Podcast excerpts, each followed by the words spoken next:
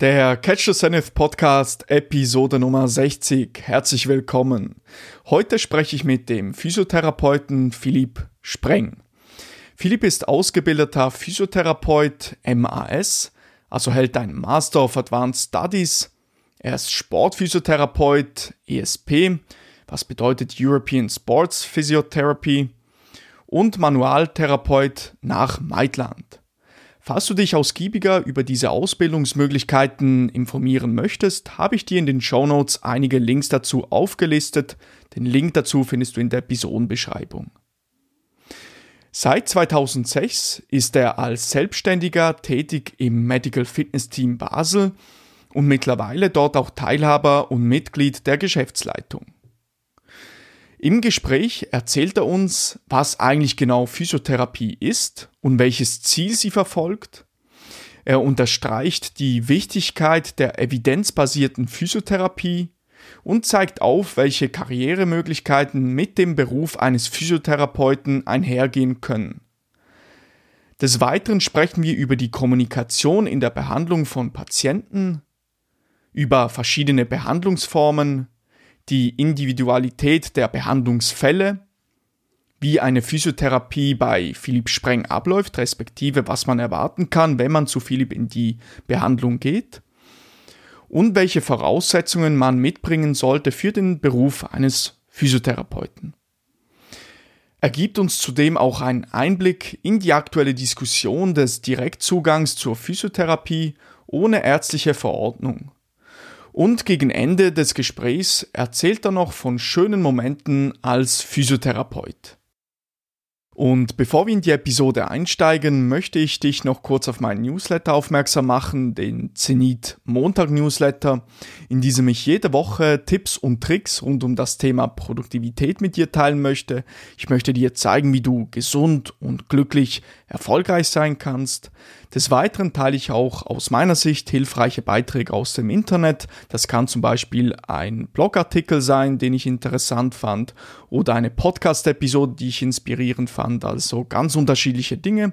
Und in jeder Ausgabe habe ich ein Hauptthema, das ich behandle. Vor kurzem war das beispielsweise ein Feierabendritual, das sich Schedule Shutdown Complete nennt, bei dem es eigentlich darum geht, dass wir Arbeit und Freizeit bzw. Regenerationszeit klar voneinander abtrennen mit einem Ritual, das uns vielleicht dabei helfen kann, besser zur Ruhe kommen zu können.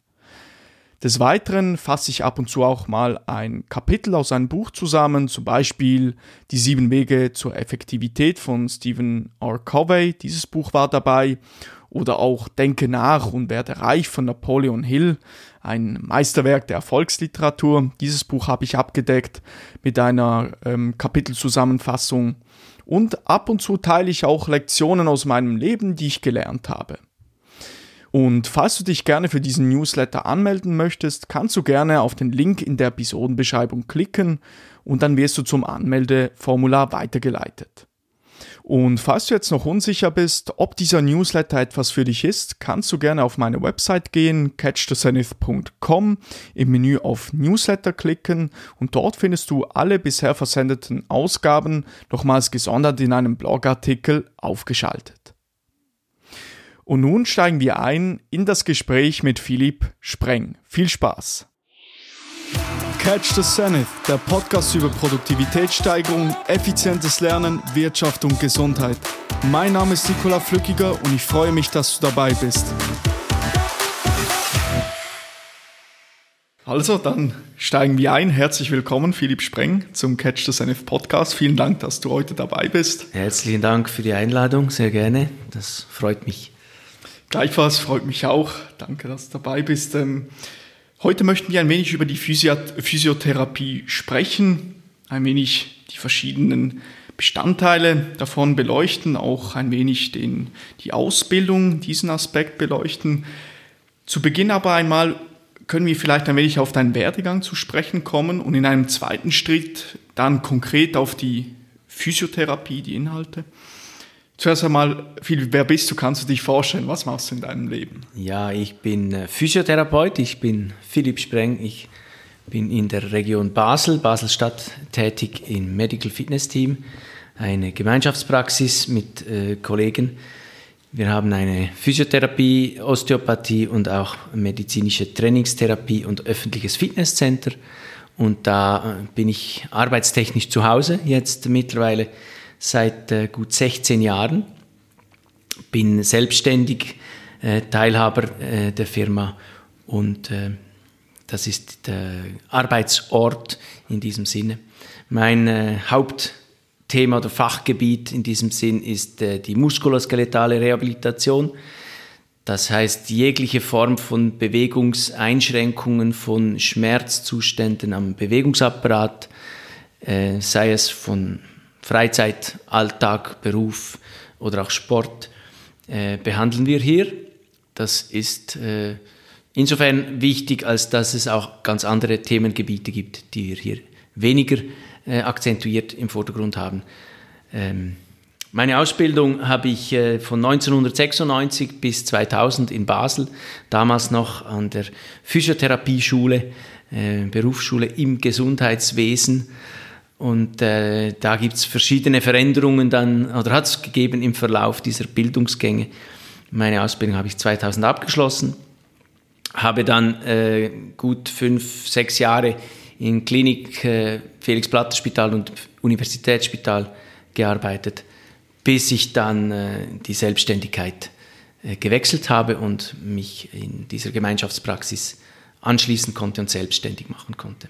So viel ist dieser erste berufliche Werdegang. Begleitet natürlich von ganz vielen verschiedenen Weiterbildungen, manualtherapeutisch äh, im Bereich Maitland-Konzept und äh, Sportphysiotherapie, Ausbildung, ESP, European Sports Physiotherapy. Dies in den frühen 2000 Jahren bis etwa 2009 und nach einer gewissen Zäsur von Ausbildung habe ich dann im 2013 bis 2017 noch einen zusätzlichen Studiengang in der äh, Zürcher Hochschule für angewandte Wissenschaft in Winterthur gemacht, diese Master of Advanced Studies in muskuloskeletaler mhm. Rehabilitation und Sportphysiotherapie.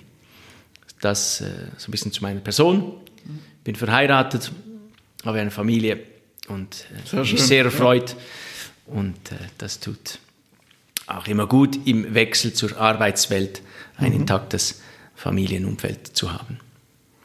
Und vielleicht um ein wenig auf den, jetzt eben du hast dich vorgestellt, um ein wenig auf den, auf die Perspektiven dieses Berufes einzugehen, Philipp. Im Sinne von, wenn jemand es anstrebt, Physiotherapeut zu werden. Was kann man damit erreichen? Was steht einem für Möglichkeiten zur Verfügung? Kann man sich selbstständig machen, sich anstellen lassen? Du selber hast ja ähm, bist in der Geschäftsleitung von zwei verschiedenen Firmen, oder habe ich gelesen? Ähm, bist also auch unternehmerisch aktiv, wenn man so möchte, wenn ich das richtig verstanden habe. Kannst du ein wenig erzählen, wie, welche Perspektiven hat man mit, mit als Physiotherapeut?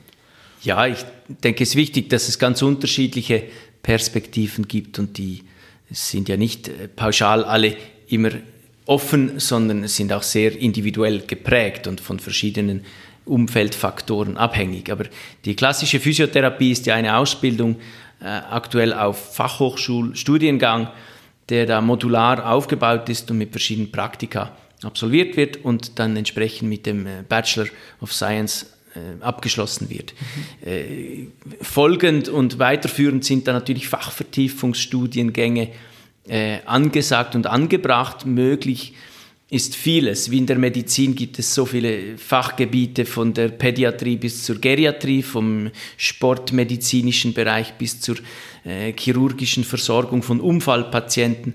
Das ist auch in der Physiotherapie so und so sind wir auch spezialisiert, dass wir eben nicht äh, entsprechend etwas anbieten, wo wir gar keinen äh, effektiven Zugang dazu haben, weil wir nicht ausgebildet sind dafür. Deshalb meine Bemerkung zuvor oder die muskuloskeletale Rehabilitation ist natürlich klar abzutrennen von neurologischen äh, Nachbehandlungsprinzipien oder eben auch Herz-Kreislauf äh, nach äh, Herzinfarktereignissen oder Schlaganfallpatienten. Das sind äh, sehr vielseitige Themengebiete was dann auch bedeutet, dass man sich sehr unterschiedlich weiterbildet oder eben entwickeln kann. Ich kann natürlich, wenn ich in einer Klinik arbeite, habe ich ein komplett anderen Leistungsauftrag häufig im stationären Bereich, als das im ambulanten Bereich in einer Praxis ist.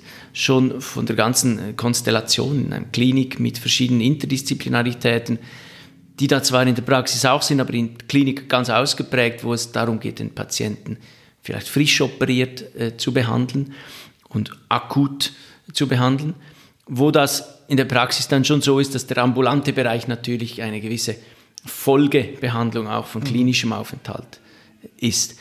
Aber über diese fachspezifischen Gebiete kann man sich natürlich auch unterschiedlich weiterentwickeln, respektive die Fragestellung ist mehr, äh, gibt es Karrierechancen in einem Spital? Meistens gibt es nicht unzählig viele Chefphysiotherapeuten in einer Klinik. Das ist dann die Frage, gibt es Fachressort-Vorstehende, gibt es Disziplinenvorsitzende, die da einen gewissen Teil äh, Verantwortungsbereich machen. So sehe ich die Perspektive in einer Klinik an mhm. sich. Mhm. Und die Frage ist natürlich, wenn jemand sagt, ja, ich möchte mich entwickeln, ich möchte auch ganz konkret und manifest etwas bewegen können, dann ist die Selbstständigkeit natürlich ein guter und äh, erprobter Weg, das dann auch umsetzen zu können. Zum Themenbereich, wie das Ganze organisiert ist, ob das eine Einzelfirma ist, die sich in einer kleinen, logistisch sehr überschaubaren Umgebung befindet, sprich eine Einzelpraxis, wo sie einen Raum oder zwei Räume haben und ein bisschen äh, aktiv sein können, oder ob sie in einem großen Gemeinschaftssetting sind mit angeschlossenem Fitnesscenter und Turnsaal und verschiedensten Behandlungsmöglichkeiten, wie wir es hier im Medical Fitness Team haben, das definiert natürlich auch die, die Perspektive. Mhm. Grundsätzlich äh, gibt es nach oben immer sehr viel Luft und die Fragestellung von ähm, Entwicklungspotenzial oder von auch wirtschaftlichem Denken, unternehmerischem Denken, denke ich, ist ein wichtiger Aspekt im Sinne von, wenn es nicht wirtschaftlich ist, wird es nicht lange überleben, weil äh, dieses, äh, dieser Umstand gilt nun mal für alle Bereiche der Arbeitswelt. Es muss auch funktionieren, man lebt da nicht von der Luft und Liebe alleine. Im Sinne der äh, Entwicklung gibt es natürlich dann die Fragestellung, kann man, das, kann man das aufbauen, kann man Gemeinschaft, Praxis bilden, kann man Netzwerk, äh, erstellen oder eben auch in, in, in mit, kollektiv mit Ärzten äh, gute Gemeinschaftspraxen betreiben. Die Frage äh, für äh, unternehmerisches Denken stellt sich insofern vor allem darum, dass auch immer die Verantwortung für sein eigenes Tun und Handeln natürlich wichtig ist und auch so äh, entsprechend ja, vorhanden sein muss. Und wenn du eine eigene Unternehmung hast, da bist du natürlich mit ganz anderem Herzblut häufig dabei, als wenn du einfach im großen Räderwerk einer sehr großen Klinik angestellt bist. Das denke ich, die Identifikation ist natürlich schon auch eine Frage von, traue ich mir das zu, mute ich mir das zu und kann ich da mich auch etablieren. Und wenn man ein wenig dieses unternehmerische Gen mitbringt, ähm, bestehen da eben auch Möglichkeiten, das Ganze zu skalieren. Also man fängt an, vielleicht schließt sich zusammen, man ist ein Team von vier, fünf Leuten und dann über die Zeit hinweg das auch größer zu machen. Was siehst du da für Optionen, die man in Betracht ziehen kann? Ja, ist sicher eine Dynamik, die sich aus der Tatsache entwickeln kann, dass wenn eine gewisse Form von äh, positivem Qualitätsapproach und guter Arbeit sich ja auch rumspricht, dass man äh, zwangsläufig auch besser ausgebucht ist, als wenn man eher dafür bekannt ist, dass die Outcome und Resultate nicht wirklich befriedigend sind. Das ist sicher etwas, was sich äh, auch über die Mund-zu-Mund-Propaganda verändert. Und wenn Sie natürlich äh, eine Praxis haben und Sie haben sich einen guten Ruf erarbeitet, dann ist es sehr viel realistischer, dass Sie das auch ausweiten und ausbauen können. Da effektiv auch der Bedarf an gutem Fachpersonal und Physiotherapeuten aktuell sehr groß ist. Also ich würde das nicht nach einem klar äh, numerischen oder graduellen Skalierung äh, beurteilen wollen, aber es gibt die Möglichkeit natürlich äh, über eine gewisse Erfolgsmodell, dass auch der Erfolg sich ja selber potenziert. Das ist mhm. ja äh, auch eine Frage, äh, ja, wie, wie sprechen die Leute darauf an? Etwas, das mich wundernehmen würde, angenommen, du hast großer Erfolg als Physiotherapeut, bist fünf Tage, sechs Tage die Woche ausgebucht, dann das größer zu machen, du bist ja limitiert von, deiner, von den zeitlichen Ressourcen her. Wie besteht die Möglichkeit, das zu skalieren? Also, dass du vielleicht jemand für dich arbeiten lässt unter deinem Namen, dass du so mäßig Franchise vielleicht oder kannst du da erzählen, gibt es da Optionen? Grundsätzlich gibt es verschiedene Optionen. Es ist natürlich so, dass die äh, on the job am Patient arbeiten ist natürlich limitiert. Wir äh, arbeiten nicht mit mehr als äh, zwei Patienten pro Stunde. Das limitiert sich von selber. Eine Behandlungssequenz in der Physiotherapie in unserer Praxis äh, dauert im Schnitt so gut eine halbe Stunde, 25 Minuten bis eine halbe Stunde. Das heißt, es sind zwei Patienten pro Stunde. Aber der Aspekt natürlich, eine, eine Kollektivgesellschaft zu gründen oder eine, eine GmbH zu gründen, wo man sagt, oder eine Form der Aktiengesellschaft und so Arbeitskollegen auch anzustellen und äh, das Setting so zu, aufzugleisen, dass diese Leute auch äh, gecoacht und weitergebildet werden, das äh, bringt natürlich positive und sehr attraktive Arbeitsverhältnisse. Auch Synergien vielleicht, die so. Bringt Synergien. Es ist die Mischung aus einer Individualität eines einzelnen Physiotherapeuten und dem Teamwork an sich, ob man da eben auch die, den Austausch sucht und den auch pflegt und, und effektiv lebt. Ich, ich bin ein sehr großer Verfechter von dieser Teamwork-Philosophie, weil ich denke, es gibt immer auch Aspekte, die man von seinen Berufskollegen übernehmen kann, wo man etwas lernen kann, wo man sich da auch abgleichen kann. Bei Problemstellungen ist äh, das Vier-Augen- oder Sechs-Augen-Prinzip äh, eben diese äh, Kenntnis von anderen übernehmen können, sehr dankbar. Und deshalb äh, die Frage von, von Kollektivgesellschaften oder GmbH AG, die Leute anzustellen, das ist natürlich ein mögliches Geschäftsmodell in diesem Sinne, wird ja auch so praktiziert und ist in unserem Fall oder in meinem Fall auch ein Teil meiner Arbeitswelt. Also man, man ist wirklich nicht gedeckelt in dem Sinne, dass man einfach, man hat seine zeitlichen Ressourcen und wenn die ausgeschöpft ist, dann ist fertig. So ist das nicht. Das ist schon so. Aber ich werde ja nicht selten gefragt, ja, was, du fängst so früh an zu arbeiten und abends arbeitest du immer noch. Das ist äh, schon auch ein Themengebiet, das da in die äh, berufspolitische mhm. Ausschau geht im Sinne der äh, Taxpunktwerte, dass wir natürlich schon auch sagen müssen, dass die äh, klare Limitation darin besteht, dass nicht unbeschränkt äh, Geld verdient. Wir haben keine Freiheit, unsere Tarife selber zu definieren. Wir sind ganz klar von Krankenversicherung und Unfallversicherungsgesetz mit Tarifen, Tarifverträgen ähm, äh, angewiesen, so zu arbeiten. Und deshalb ist natürlich die, die, die unternehmerische Freiheit, wenn du eine Einzelfirma bist, da kannst du einfach viel arbeiten oder wenig arbeiten. Und da kannst du mehr verdienen oder weniger verdienen. Aber dieses Thema vielleicht Geld verdienen und wie viel verdient man als Physiotherapieinstitut oder Physiotherapeut ist noch ein separates äh, Thema, das vielleicht noch auch zur Sprache kommen wird.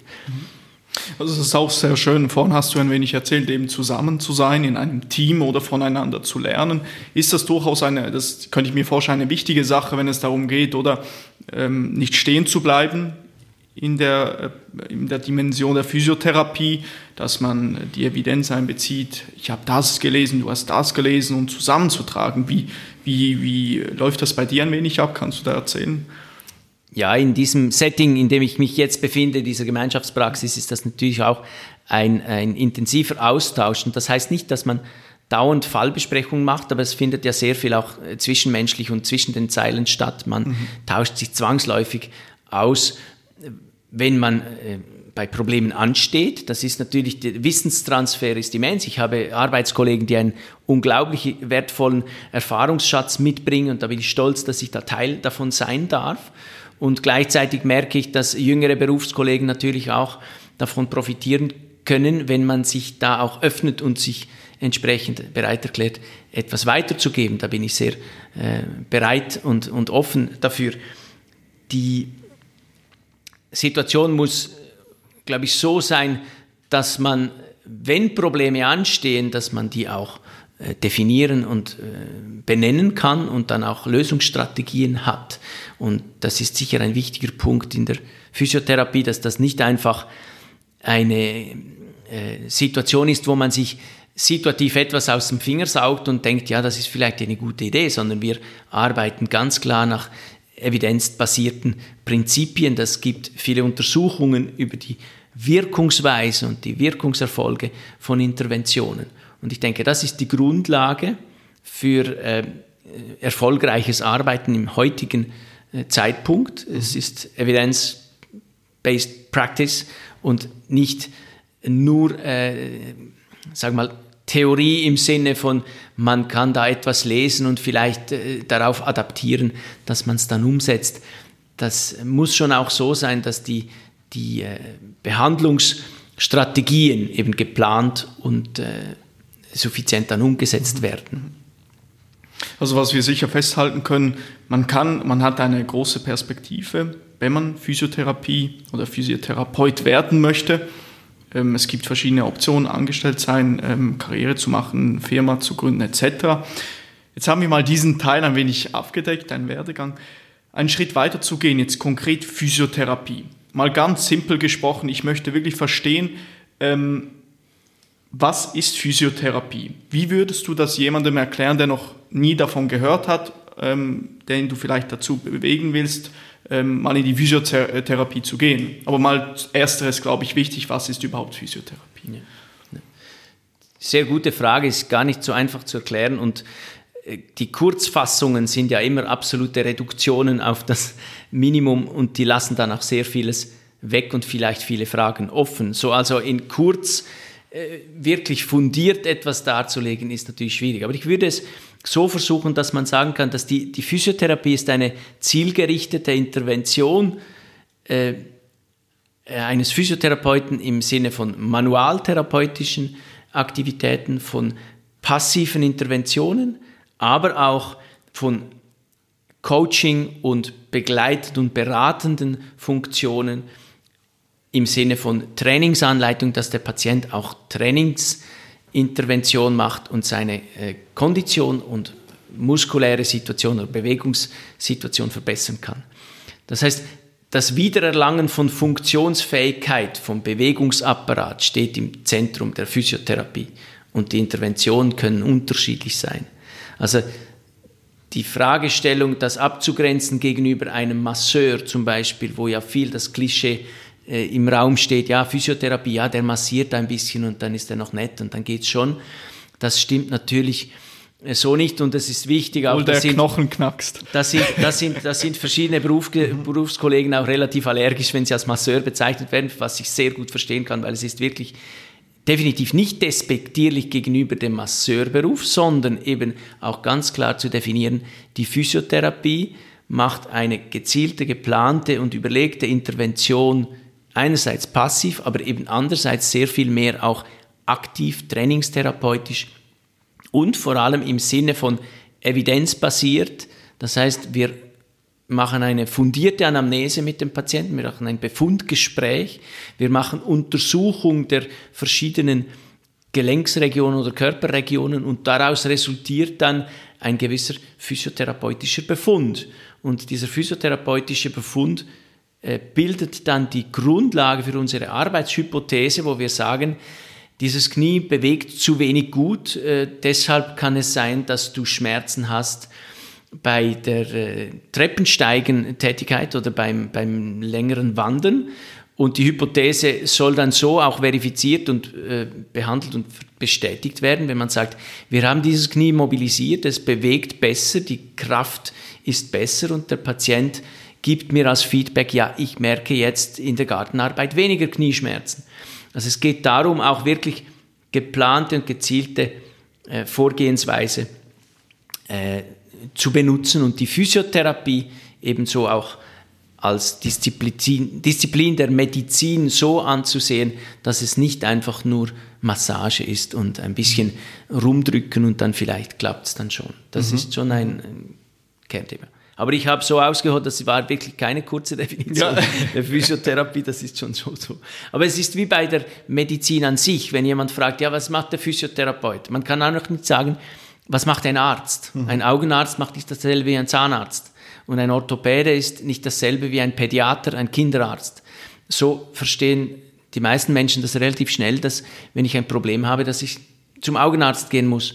Und wenn ich natürlich ein äh, bewegungsspezifisches Problem am, am, am Bewegungsapparat oder der Schulter habe, dann macht es Sinn, dass ich, äh, wenn der Befund relativ klar ist von ärztlicher Seite, dass ich da halt zu einem Bewegungsspezialisten für auch Schulter und äh, muskuloskeletale Rehabilitation gehe und nicht zu einem Neurologen oder zu einem inneren Mediziner.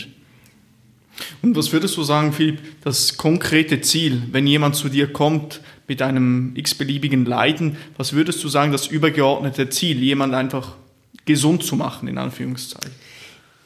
Wir machen die Leute ja nicht gesund, weil wenn jemand als Physiotherapeut sagt, ich mache Leute der, gesund, ja, ja. dann finde ich das schon sehr anmaßend und äh, würde sagen überheblich.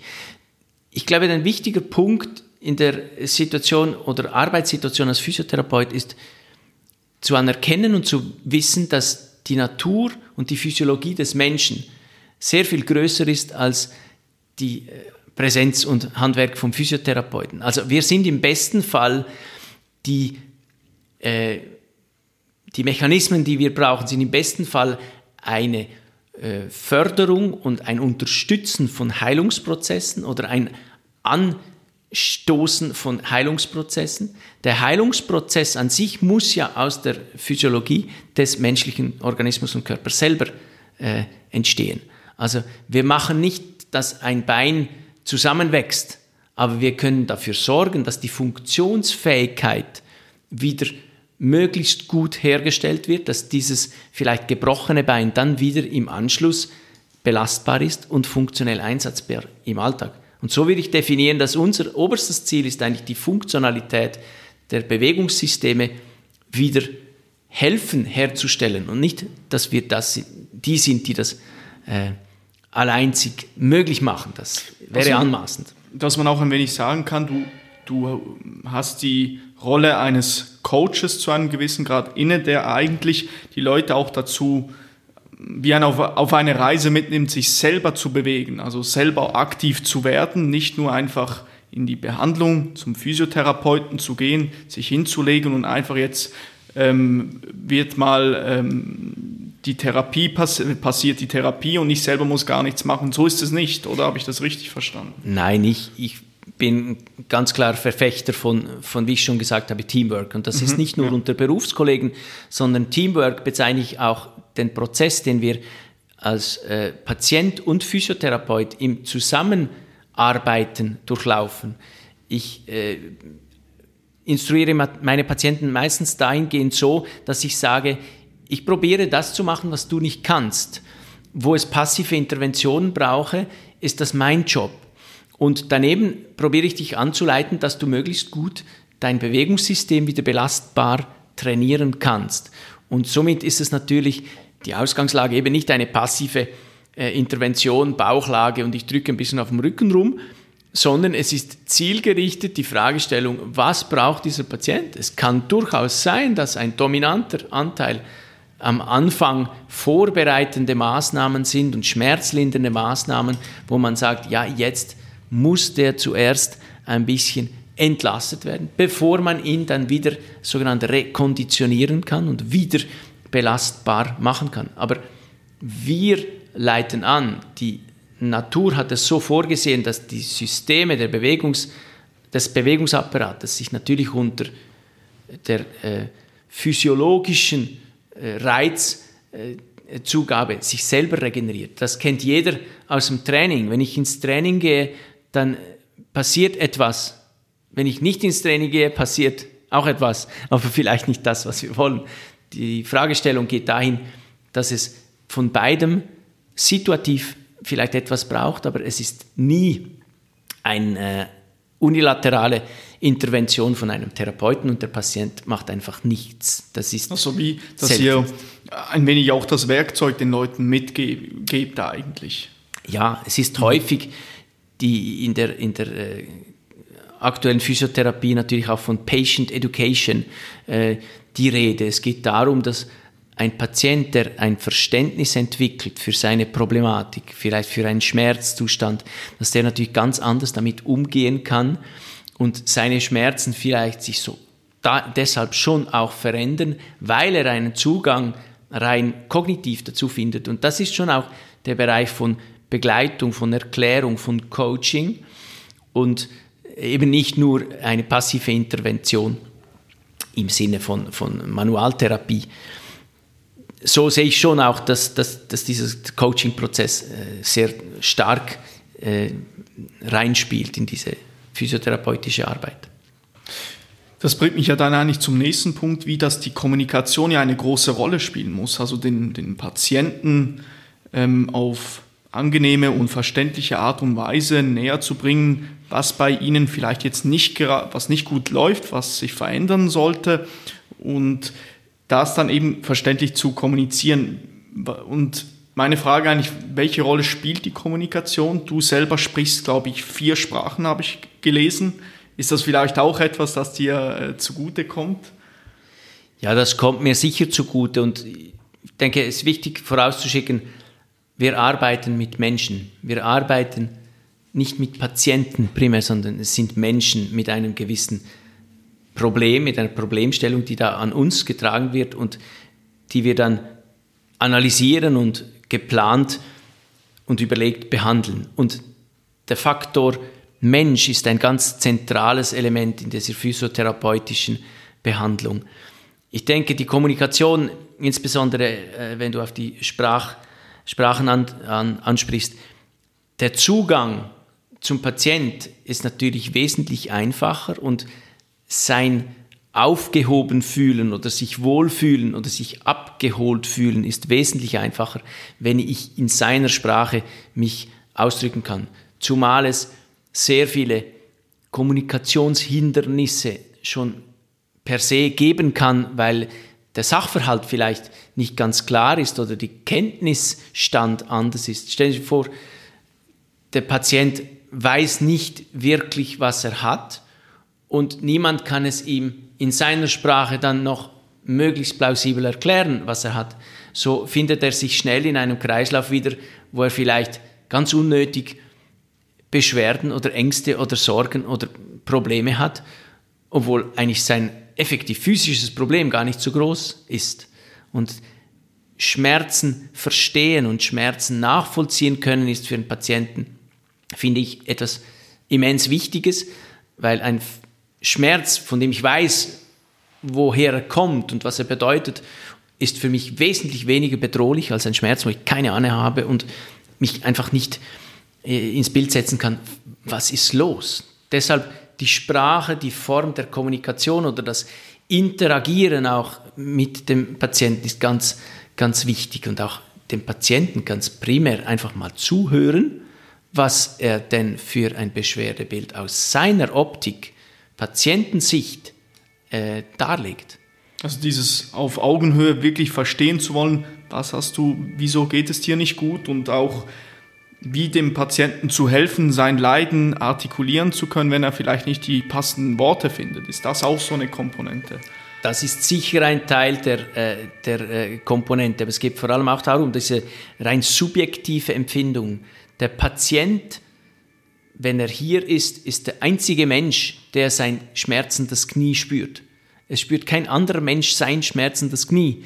Und das ist natürlich etwas, was in seinem, schlussendlich ist es schmerzphysiologisch etwas, in seinem Gehirn stattfindet, dieses Knieschmerz. Es gibt ein sensorisches Reizsignal, was als unangenehm empfunden wird und was dann dieser Patient daraus macht, ist sehr, sehr individuell und muss auch als das betrachtet werden. Wenn mir ein Mensch sagt, ein Patient sagt, ich habe Schmerzen, dann muss ich grundsätzlich, und da gehe ich davon aus, dass er mir die Wahrheit sagt und dieser Patient hat Schmerzen. Was das aber bedeutet und weshalb er Schmerzen haben kann und wie ich ihm die Interpretation seines Schmerzes vielleicht erklären kann, wenn ich mit ihm besser kommunizieren kann in seiner Landessprache, das ist natürlich dann der entscheidende Schritt, auch etwas gegen diesen Schmerz zu tun. Mhm. Schmerzen kann man mit Schmerzmitteln behandeln, das ist ein Ausspruch, den vielleicht Physiotherapeuten nicht so häufig machen, aber ich sage das häufig, Schmerzen können mit Schmerzmitteln behandelt werden, aber die Ursache von Schmerzen natürlich nicht. Und das ist genau der springende Punkt. Es geht nicht darum, einfach zu sagen, wir behandeln irgendein Symptom, sondern wir probieren natürlich in meiner Auffassung von physiotherapeutischem Arbeiten eine gewisse Nachhaltigkeit zu schaffen, wo man sagt, man eliminiert auch die ursächlichen Gründe und, und Problematiken für einen Schmerz. Und so schafft man definitiv mehr Patientenzufriedenheit äh, und hat die messbaren Outcomes, die dann auch so sind, dass der Patient sagt, ja, es geht mir wieder besser. Also die wirklich die Ursachensuche, die ganz wichtig ist. Ursachensuche einerseits und auch anerkennen, dass verschiedene Ursachen oder auch Prozesse der, der Physiologie des Menschen auch gegeben sind und vielleicht nicht immer reversibel sind. Man kann auch nicht alles wieder tiptop neu und perfekt machen. Das geht nicht wir sind ganz grundsätzlich physiologischen Alterungsprozessen unterworfen. Das ist eine Tatsache. Aber es zählt natürlich nicht als Ausrede, ja, der ist jetzt schon alt und da geht es halt äh, nicht mehr, sondern es geht darum zu schauen, wie kann ich die Funktionsfähigkeit und die Lebensfreude äh, und die Lebensfähigkeit im, im Alltag verbessern, wenn jemand kommt mit einem konkreten Problem an seinem Bewegungsapparat. Das ist äh, sicher ein Teil, dass das dass es auch wirklich zielorientiert äh, stattfindet. Aber wie ich vorhin gesagt habe, es wäre, glaube ich, anmaßend, wenn wir sagen, ja, die Physiotherapie kann das alles. Physiotherapie macht alles wieder gut. Das ist, äh, ist realitätsfremd. Das ist nicht so. Wo, wo, denkst du, wo, bei welchen Leiden kann die Physiotherapie etwas machen? Oder anders gefragt, dass, was sind die häufigsten, wieso sollte man zu dir kommen? Was sind so die häufigsten Krankheitsbilder oder die Leiden der Leute? Das ist äh, ein vielschichtiges äh, Gebiet, sage ich mal so. Es sind äh, grundsätzlich Leiden am Bewegungsapparat. Das heißt, wenn Sie einen Schmerz an einem Gelenk haben aufgrund von einer Überlastung oder aufgrund von einem Unfall, wenn Sie äh, verschiedene Beschwerden im Bereich vom Rücken äh, haben, die vielleicht darauf zurückzuführen sind, dass Sie sehr lang im Büro sitzen und sich eigentlich zu wenig bewegen, das sind äh, ganz unterschiedliche Ursachen für Problematiken. Wenn Sie einen Fahrradunfall gehabt haben und Sie haben sich die Schulter gebrochen, dann sieht das nochmal anders aus, aber all diese Themengebiete sind eigentlich ganz klar muskuloskeletale Rehabilitationsgebiete. Und dafür haben wir aufgrund und auf der Grundlage von der evidenzbasierten äh, Physiotherapie haben wir Techniken, Möglichkeiten und Strategien, eine Hilfestellung zu bieten, dass sich das auch wieder beruhigen kann.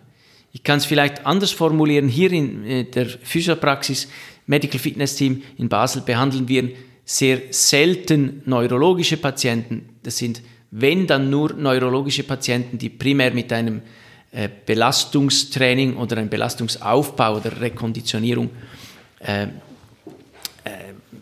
kommen. Wir sind keine Spezialisten für die Neurologie, aber für sportphysiotherapeutische und manualtherapeutische Rehabilitationsprozesse und muskuloskeletale Probleme sind wir natürlich entsprechend ausgebildet und haben unsere Strategien. Also der Wirkungsbereich definiert sich da eben entsprechend auf die Problemstellung. Mhm, mh. Und jetzt, wenn du, du hast ein, das schon ein wenig angeschnitten, eben die Behandlungsformen in der Physiotherapie. Ähm, welche gibt es konkret? ich glaube, man muss unterscheiden zwischen aktiven und passiven Behandlungsformen. Äh, die haben auch eine gewisse geschichtliche Entwicklung oder die Veränderungen, die sich da wirklich manifestieren, sind, sind offenbar. Was vielleicht früher im Sinne von Krankengymnastik und genereller Gymnastik äh, gemacht wurde oder auch Strategien von Rückenschule. Vielleicht ganz kurz, Krankengymnastik, 30 Jahre zuvor oder Jahre her, so hieß die Physiotherapie eigentlich. Ja, oder? ja, eben, das ist dann auch Wortklauberei und verschiedene Definitionsfragen. Wenn Sie äh, streng gesagt wollen, ich, ich, ich möchte nicht primär unter der Nomenklatur Krankengymnastik oder Physiotherapie unterscheiden, sondern die Krankengymnastik tendiert natürlich auf ein gewisses aktives Verhalten Und die Physiotherapie ist aber ein breites Spektrum von aktiven und passiven Maßnahmen. Mhm. Und bei den passiven Maßnahmen sprechen wir natürlich von Gelenksmobilisationen, von manualtherapeutischen Interventionen. Das äh, kann äh, ähnlich sein einer äh, chiropraktorischen Behandlung, wo Gelenke mobilisiert werden aber auch Weichteilmobilisationen, Muskelfaszientechniken oder ganz adäquat, wenn es so ist, eine klassische Massage-Entspannungstechnik, die dann muskulär äh, Vorbereitung schafft, damit der Patient nachher auch aktiv wieder trainieren kann und sich rehabilitieren kann. Ein Muskel wird dann besser, wenn er trainiert und belastet wird. Wenn er aber immer schmerzt, dann macht das wenig Sinn, einfach nur zu belasten, sondern man muss vielleicht vorher mit passiven vorbereitenden Maßnahmen dafür sorgen, dass dieser Muskel auch wieder belastet werden kann. Und da ist nicht die Frage, was ist besser, aktiv oder passiv. Es ist eine Frage der, der, des analytischen Prozesses, was ist das Problem. Und deshalb, wie ich eingangs gesagt habe, wir befragen den Patienten, wir untersuchen den Patienten, wir stellen eine Behandlungshypothese auf, die dahingehend auch immer wieder verifiziert oder verworfen wird, wenn wir sehen, die Symptome verändern sich nicht oder es braucht eine andere Intervention. Wenn ich einen Patienten habe, der Rückenschmerzen hat und ich behandle ihn neunmal ausschließlich passiv, dann kann ich ziemlich sicher sein, dass dieser Patient dass es ihm vielleicht von der Schmerzsituation etwas besser geht, aber die Evidenz heute, die Studienlage zeigt ganz klar, dass die beste Evidenz darin besteht, dass die Patienten aktiv sich belasten und wieder belastbar trainieren.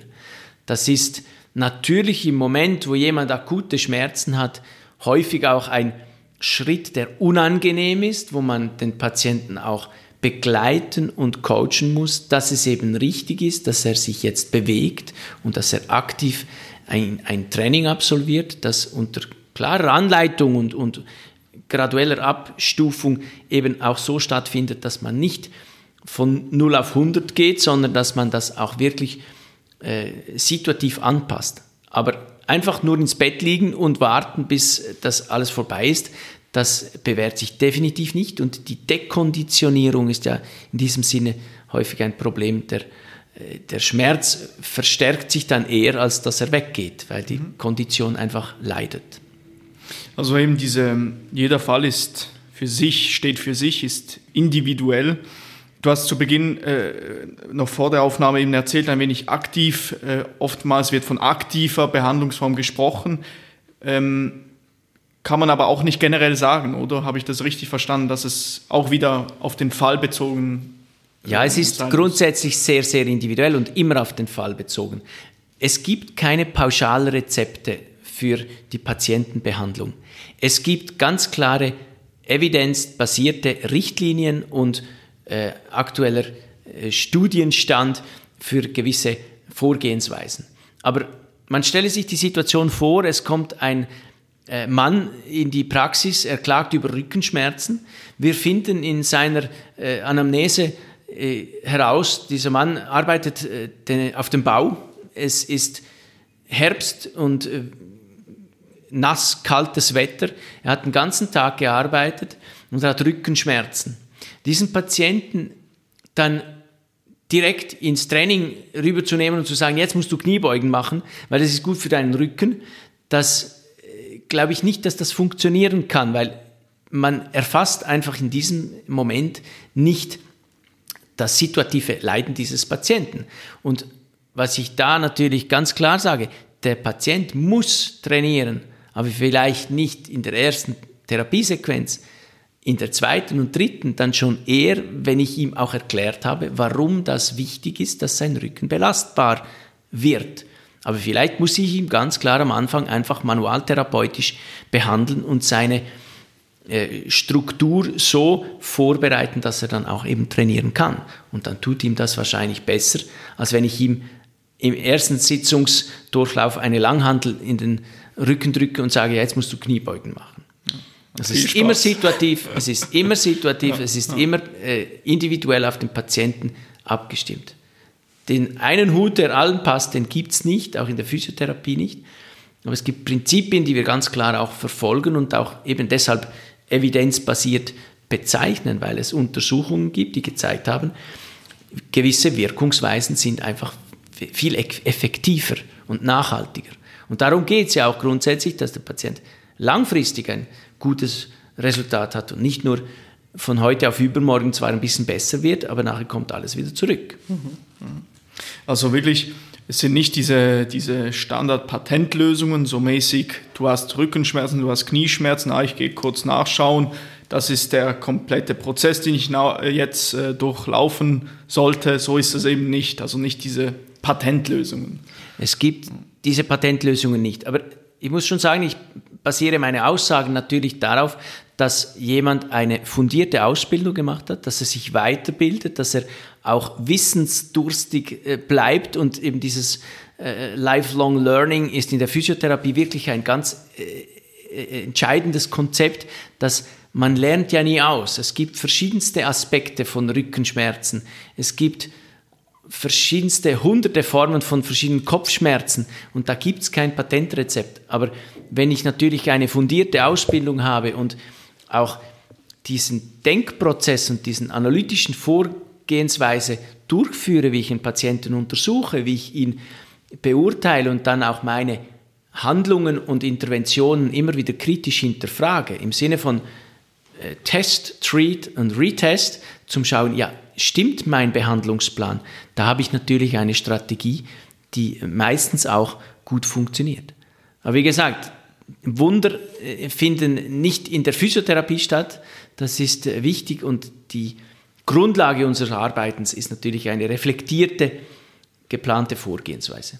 Also auch im Wandel zu agieren, ganz wichtig, dass man entsprechend ähm, seine Behandlungsmethoden ähm, anpasst, wenn sich neue Erkenntnisse ergeben. Das ist, findest du auch ganz wichtig, nicht, also dass man so eine könnte man das so sagen, eine gute Mitte zwischen Erfahrung und Evidenz findet. Könnte man das so vielleicht sagen? Ja, ist ganz sicher auch äh, Best Practice immer auch ein ganz wichtiger Aspekt. Also wenn man diese ganze Evidenzpyramide anschaut von, von doppelt verblindeten, randomisierten Studien und dann hierarchisch nach unten gehend bis zur, äh, bis zur Expertenmeinung, äh, was ganz wichtig ist, diese Expertenmeinungen.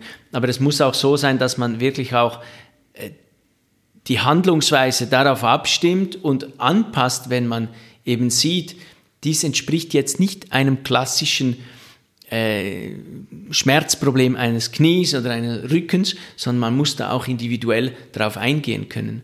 Aber ich denke, auch die Evidenz für diese sehr individuellen Ausprägungen ist natürlich äh, vorhanden und wird nicht negiert in diesem Sinn. Jetzt, wenn ich angenommen ich, Nikola, komme zu dir, Philipp, in die Physiotherapie. Ja. Kannst du mir erzählen, was, erwart was kann ich jetzt erwarten? Ist natürlich wieder mal eben generell sehr schwer. Sehr offene, sagen. sehr offene Frage. Du kannst erwarten, dass ich dir zuhöre, was dein Problem ist. Ganz grundsätzlich mal die Voraussetzung, dass ich überhaupt erfahre, was brauchst du. Und das ist schon auch ein, glaube ich, wichtiger Aspekt, dass, dass eben das, das Zuhören der Patient sagt ja, wo sein Problem liegt. Wenn äh, der Patient reinkommt und ich habe schon ein vorgefertigtes Bild, ja, der Nikola, das wird wahrscheinlich der Rücken sein, der hat gestern so hart trainiert, dann bin ich wahrscheinlich oder möglicherweise auf dem Holzweg und bin da ganz sicher nicht adäquat im Beurteilen seiner Problematik. Also das kannst du ganz sicher mal erwarten, dass ich dir zuhöre und dann, dass ich dir meine Strategie darlege, wie gehen wir vor? Ich mache einen Befragungsprozess, ich mache eine Anamnese und probiere dein äh, funktionelles Hauptproblem herauszufinden. Wir werden verschiedene Untersuchungstechniken anwenden, die dann hoffentlich zutage bringen und unsere äh, Hypothese von, was ist die Ursache von einem Schmerz, bestätigen können.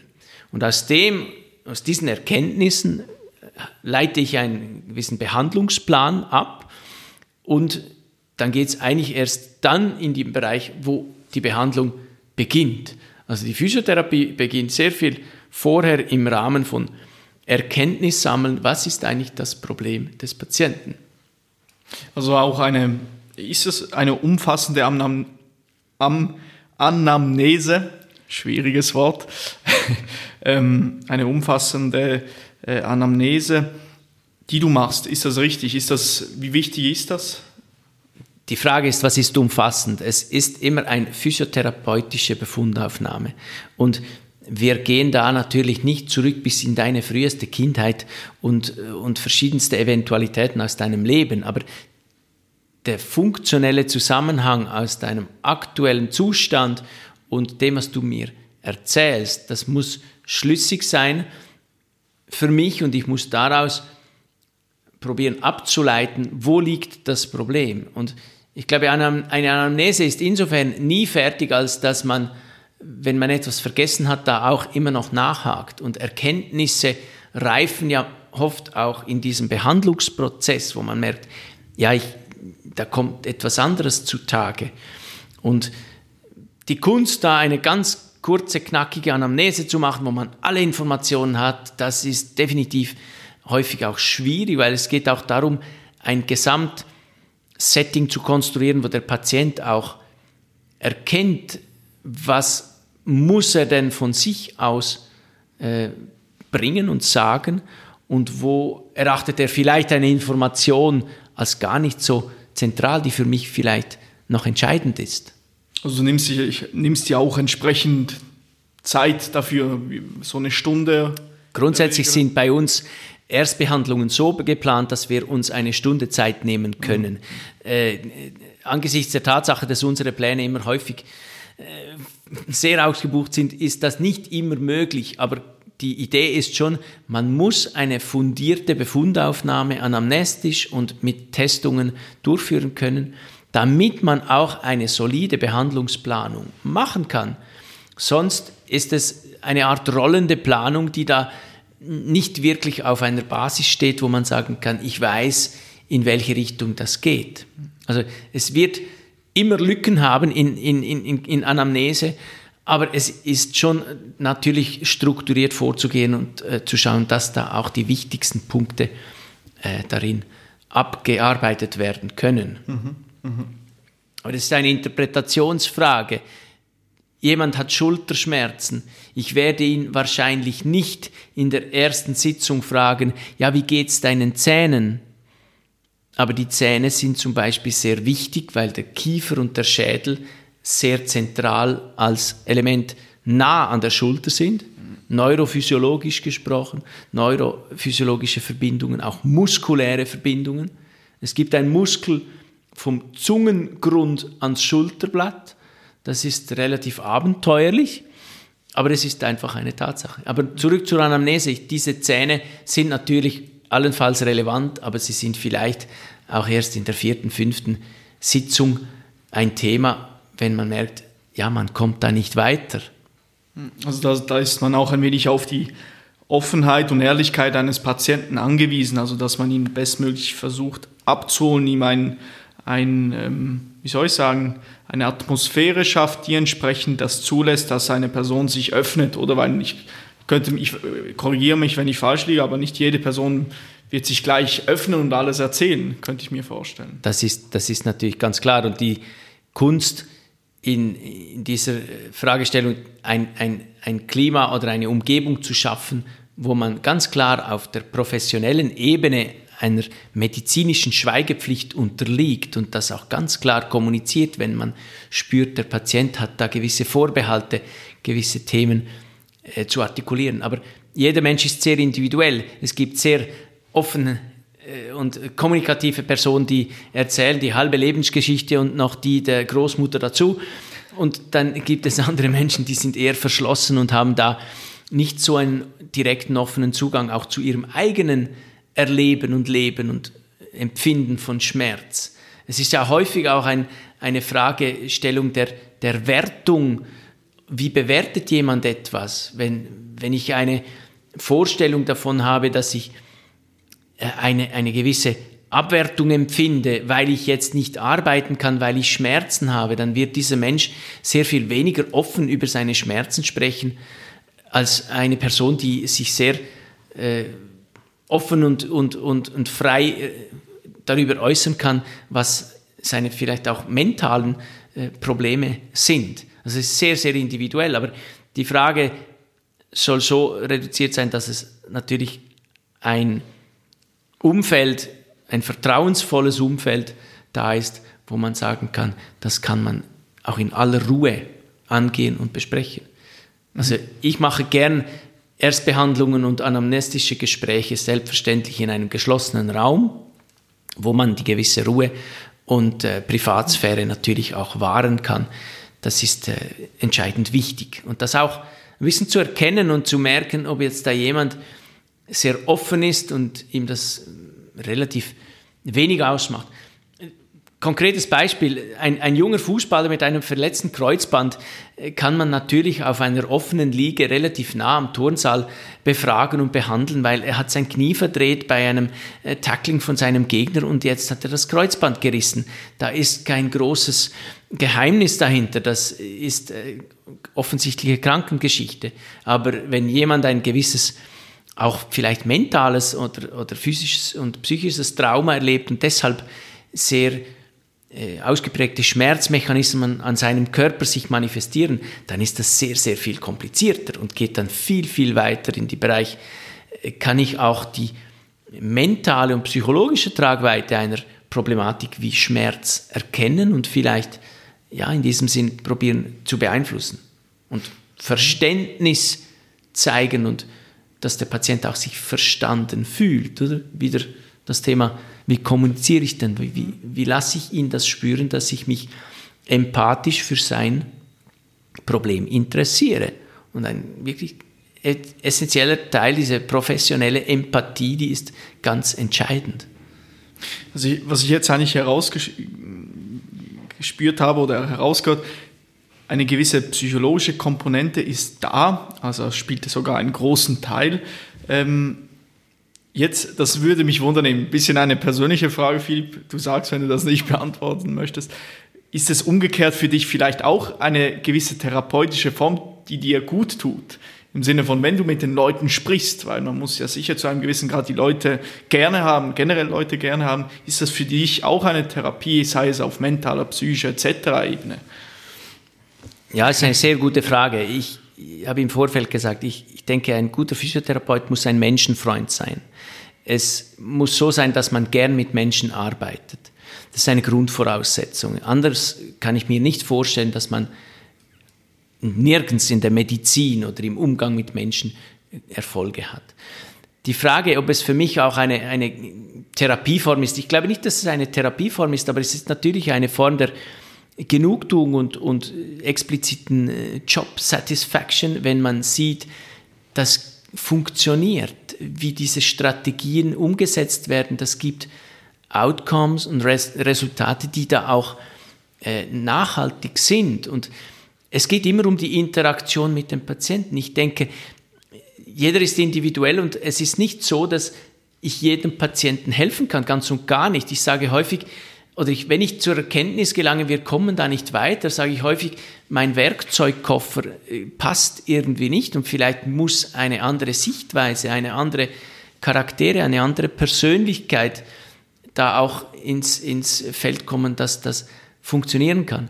Aber es ist natürlich sehr äh, befriedigend, wenn man sieht, ja, die, das funktioniert und das ist toll und ein, ein, ein, Response von, von, von Dankbarkeit eines Patienten, der da kommt und sagt, hey cool, es geht mir viel besser, danke vielmals. Das ist natürlich ja, Was löst das in dir aus? Es ist eine Freude, es ist eine Genugtuung, es ist natürlich in diesem Sinn Befriedigung. Ich würde das nicht als meine Therapie bezeichnen oder zumindest nehme ich es nicht so explizit wahr. Also da möchte ich auch nicht tiefen psychologische Analysen drüber führen. Aber zur, zur Fragestellung, was ist der psychologische Effekt oder die, die, ich denke, jeder Physiotherapeut muss eine gewisse Affinität haben für psychologische Belangen, weil sehr viele Aspekte von Leiden, von Schmerz, von Unwohlsein enden natürlich schlichtweg im Bereich, dass der Patient, äh, dass es ihm nicht gut geht. Und das ist ein Phänomen, das man da nicht ausdiskutieren muss bis, bis äh, unendlich, sondern es ist eine Tatsache. Schmerzen zu haben ist nicht lustig. Und wenn man genug lang sehr starke Schmerzen hat, dann hat jeder Mensch schlechte Laune. Und die Frage von der, von der Komponente, was macht die Psyche mit einem mit der Physis oder was macht die Physis mit der Psyche, ist natürlich sehr, sehr spannend und komplex. In diesem Sinne, die psychosomatische Medizin ist da sehr, sehr, sehr spannendes Themengebiet. Die Wechselwirkung. Die Wechselwirkung von diesen Prozessen und ich denke, es ist wichtig, da eben, wie ich ganz anfangs gesagt habe, der Respekt von der Natur, der Physiologie des Menschen, dass wir wissen, es gibt so viele, so komplexe Zusammenhänge, die da äh, eine gewisse Wirkung nach außen dann zeigen, wo ich immer wieder denken muss, ja, dass äh, man weiß viel und man weiß, dass man nichts weiß. Im Sinne von äh, unser Gehirn und unsere Wahrnehmung ist schließlich das, was wir für unsere Wahrnehmung empfinden. Die Frage sei immer erlaubt, ist das auch die Wahrnehmung des Gegenüber? Ist ein Schmerz definierbar? Wisst ihr, er ist immer subjektiv, er ist immer individuell. Und das ist wirklich spannend. Und wenn wir wissen, es gibt äh, psychoneuroendokrinologische Wechselwirkungen, also vom mentalen Zustand, was das Gehirn dann auf unser hormonelles System für Wechselwirkungen hat, über die Hirnanhangdrüse, über äh, verschiedene Drüsenhormone im ganzen Körper und dass das einen Einfluss hat, wie wir uns fühlen, wie es uns geht, wie unser Bewegungssystem agieren kann, das ist sehr, sehr spannend, sehr komplex und eben auch, man kann da eigentlich nur ehrfürchtig immer wieder sagen, ja, die Natur ist schon sehr viel größer und deshalb sind wir, ein Kollege hat es mal so gesagt, wenn der Physiotherapeut denkt, er sei der größte Teil der Lösung, dann ist das sicher eher ein Teil des Problems als der Lösung. Und im besten Falle sind wir höchstens ein Wasserhahn, aber sicher nicht die Quelle. Und das finde ich ein schönes Bild, weil wir können da ein bisschen modulieren, wie viel kommt da und wie viel geht, aber wir sind nicht die Quelle und Ursache für Heilung. Die Heilung entsteht und besteht aus der Selbstheilungskraft der menschlichen Physiologie. Das ist ganz entscheidend wichtig. Also lieber so durch, als Physio Physiotherapeut durch die Welt gehen, dass man wenig weiß, also zu denken, dass man wenig weiß, anstatt zu denken, ich weiß schon alles, so in dem Sinne.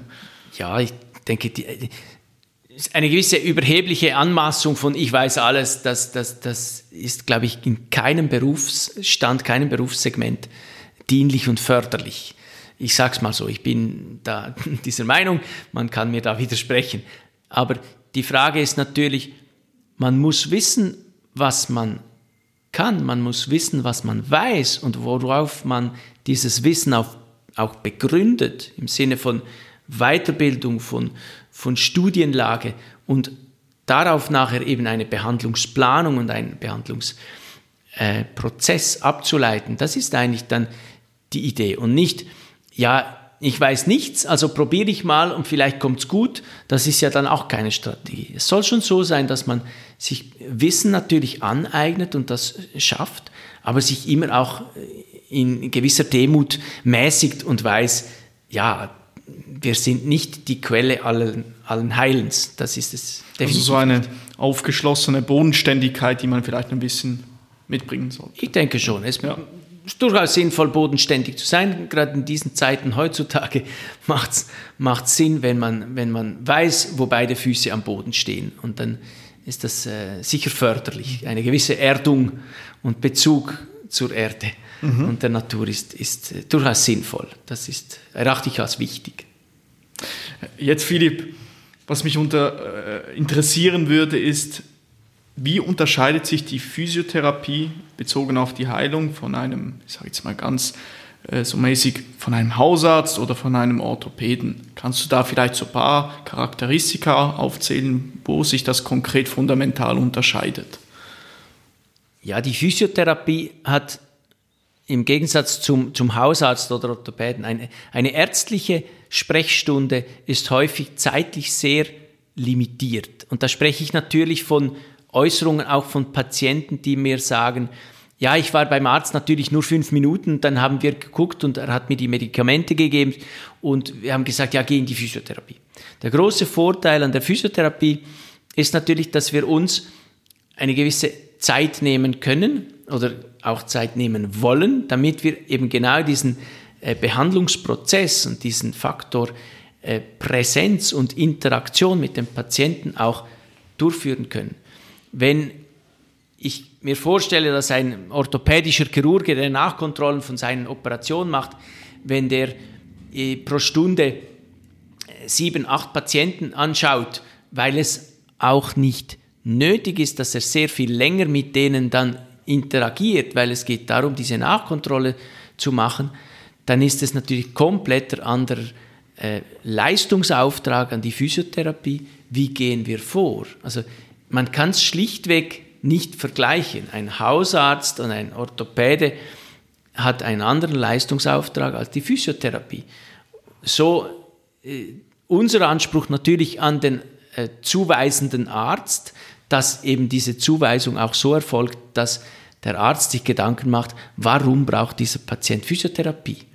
Das ist nicht einfach ein Pauschalzuweisungsgrund, ja gut, geh mal in die Physiotherapie, dann schauen wir weiter, vielleicht hilft's. Mhm. Es muss schon auch von dieser Seite reflektiert und begründet sein, dass man äh, Physiotherapie verordnet und das ist dankbarerweise in unseren Breitengraden doch sehr stark der Fall, dass die Ärzte natürlich auch äh, fundiert äh, Auskunft geben, warum sie Physiotherapie mhm. auch machen.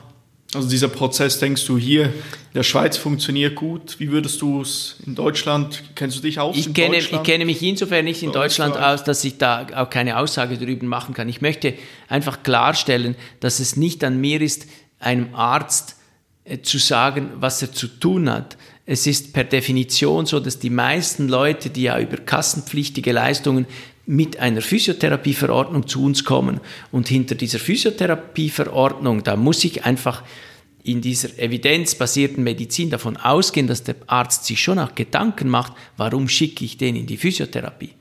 Es soll nicht einfach so sein, dass es ein Alibi ist und er seinen Patient los hat und sich jemand darum kümmert, sondern es soll schon auch dieser Wechselwirkungsprozess von Patient, Arzt, Physiotherapie, das ist ein, ein Dreieck, das da miteinander auch kommunizieren soll und interagieren soll. Wir haben die dankbare Situation hier im Medical Fitness Team, dass wir natürlich ein breit abgestütztes Netzwerk an, an äh, Hausärzten, aber vor allem auch Orthopäden haben, mit denen wir in Kontakt stehen. Ich kann äh, schnell ein Telefon machen, eine E-Mail schreiben und ich habe dann auch die direkte Person am Draht und kriege die direkte Information geliefert. Das steigert natürlich die Qualität unserer Arbeit auch immens und vor allem auch die Glaubwürdigkeit, dass man miteinander an einem Projekt arbeitet. Äh, das ist ganz zentral. Vielleicht kurz ähm, für die Zuhörer. Wir beziehen uns hier hauptsächlich auf die Schweiz. Ja. Also diese äh, die Form, formellen Abläufe, die Prozesse etc. ist für, den, für das Land Schweiz, wie es in Deutschland, Österreich aussieht. Vielleicht an anderer Stelle erfährt man dort mehr. Ja, ich explizit. Ich habe es ja eingang gesagt, ich arbeite in Basel. Wir sind natürlich im Dreiländereck Basel, äh, Schweiz, Deutschland, Frankreich auch äh, landübergreifend aktiv im Sinne, dass äh, viele verschiedene Patienten aus Deutschland und Frankreich auch bei uns in Therapie kommen. Ich mache keine Aussagen über Verhältnisse in anderen Ländern, wenn ich das nicht fundiert mhm. äh, weiß. Ich habe von äh, Berufskollegen, die ich an Weiterbildung getroffen habe, natürlich schon auch Informationen über Situation in äh, Deutschland und in Frankreich, dass man hier schon auch sagen kann, wir haben bekannterweise ein gut funktionierendes äh, Gesundheitssystem und die Tendenz, die an diesem Gesundheitssystem immer mehr äh, zu sparen und Restriktionen aufzuerlegen, erachte ich als einerseits sehr ungesund, weil es unter, unter Umständen eben diese Qualität schmälert, andererseits natürlich situativ auch äh, unter Umständen gut, weil vielleicht die Evidenz zeigt, dass gewisse Behandlungstechniken oder Untersuchungstechniken gar nicht nötig sind oder nicht den nötigen Effekt bringen. Also um das Kosten ist, auch es, einzusparen. Die oder? Kostendiskussion ist omnipräsent. Das ist, glaube ich, mittlerweile jedem bewusst in diesem Land, dass diese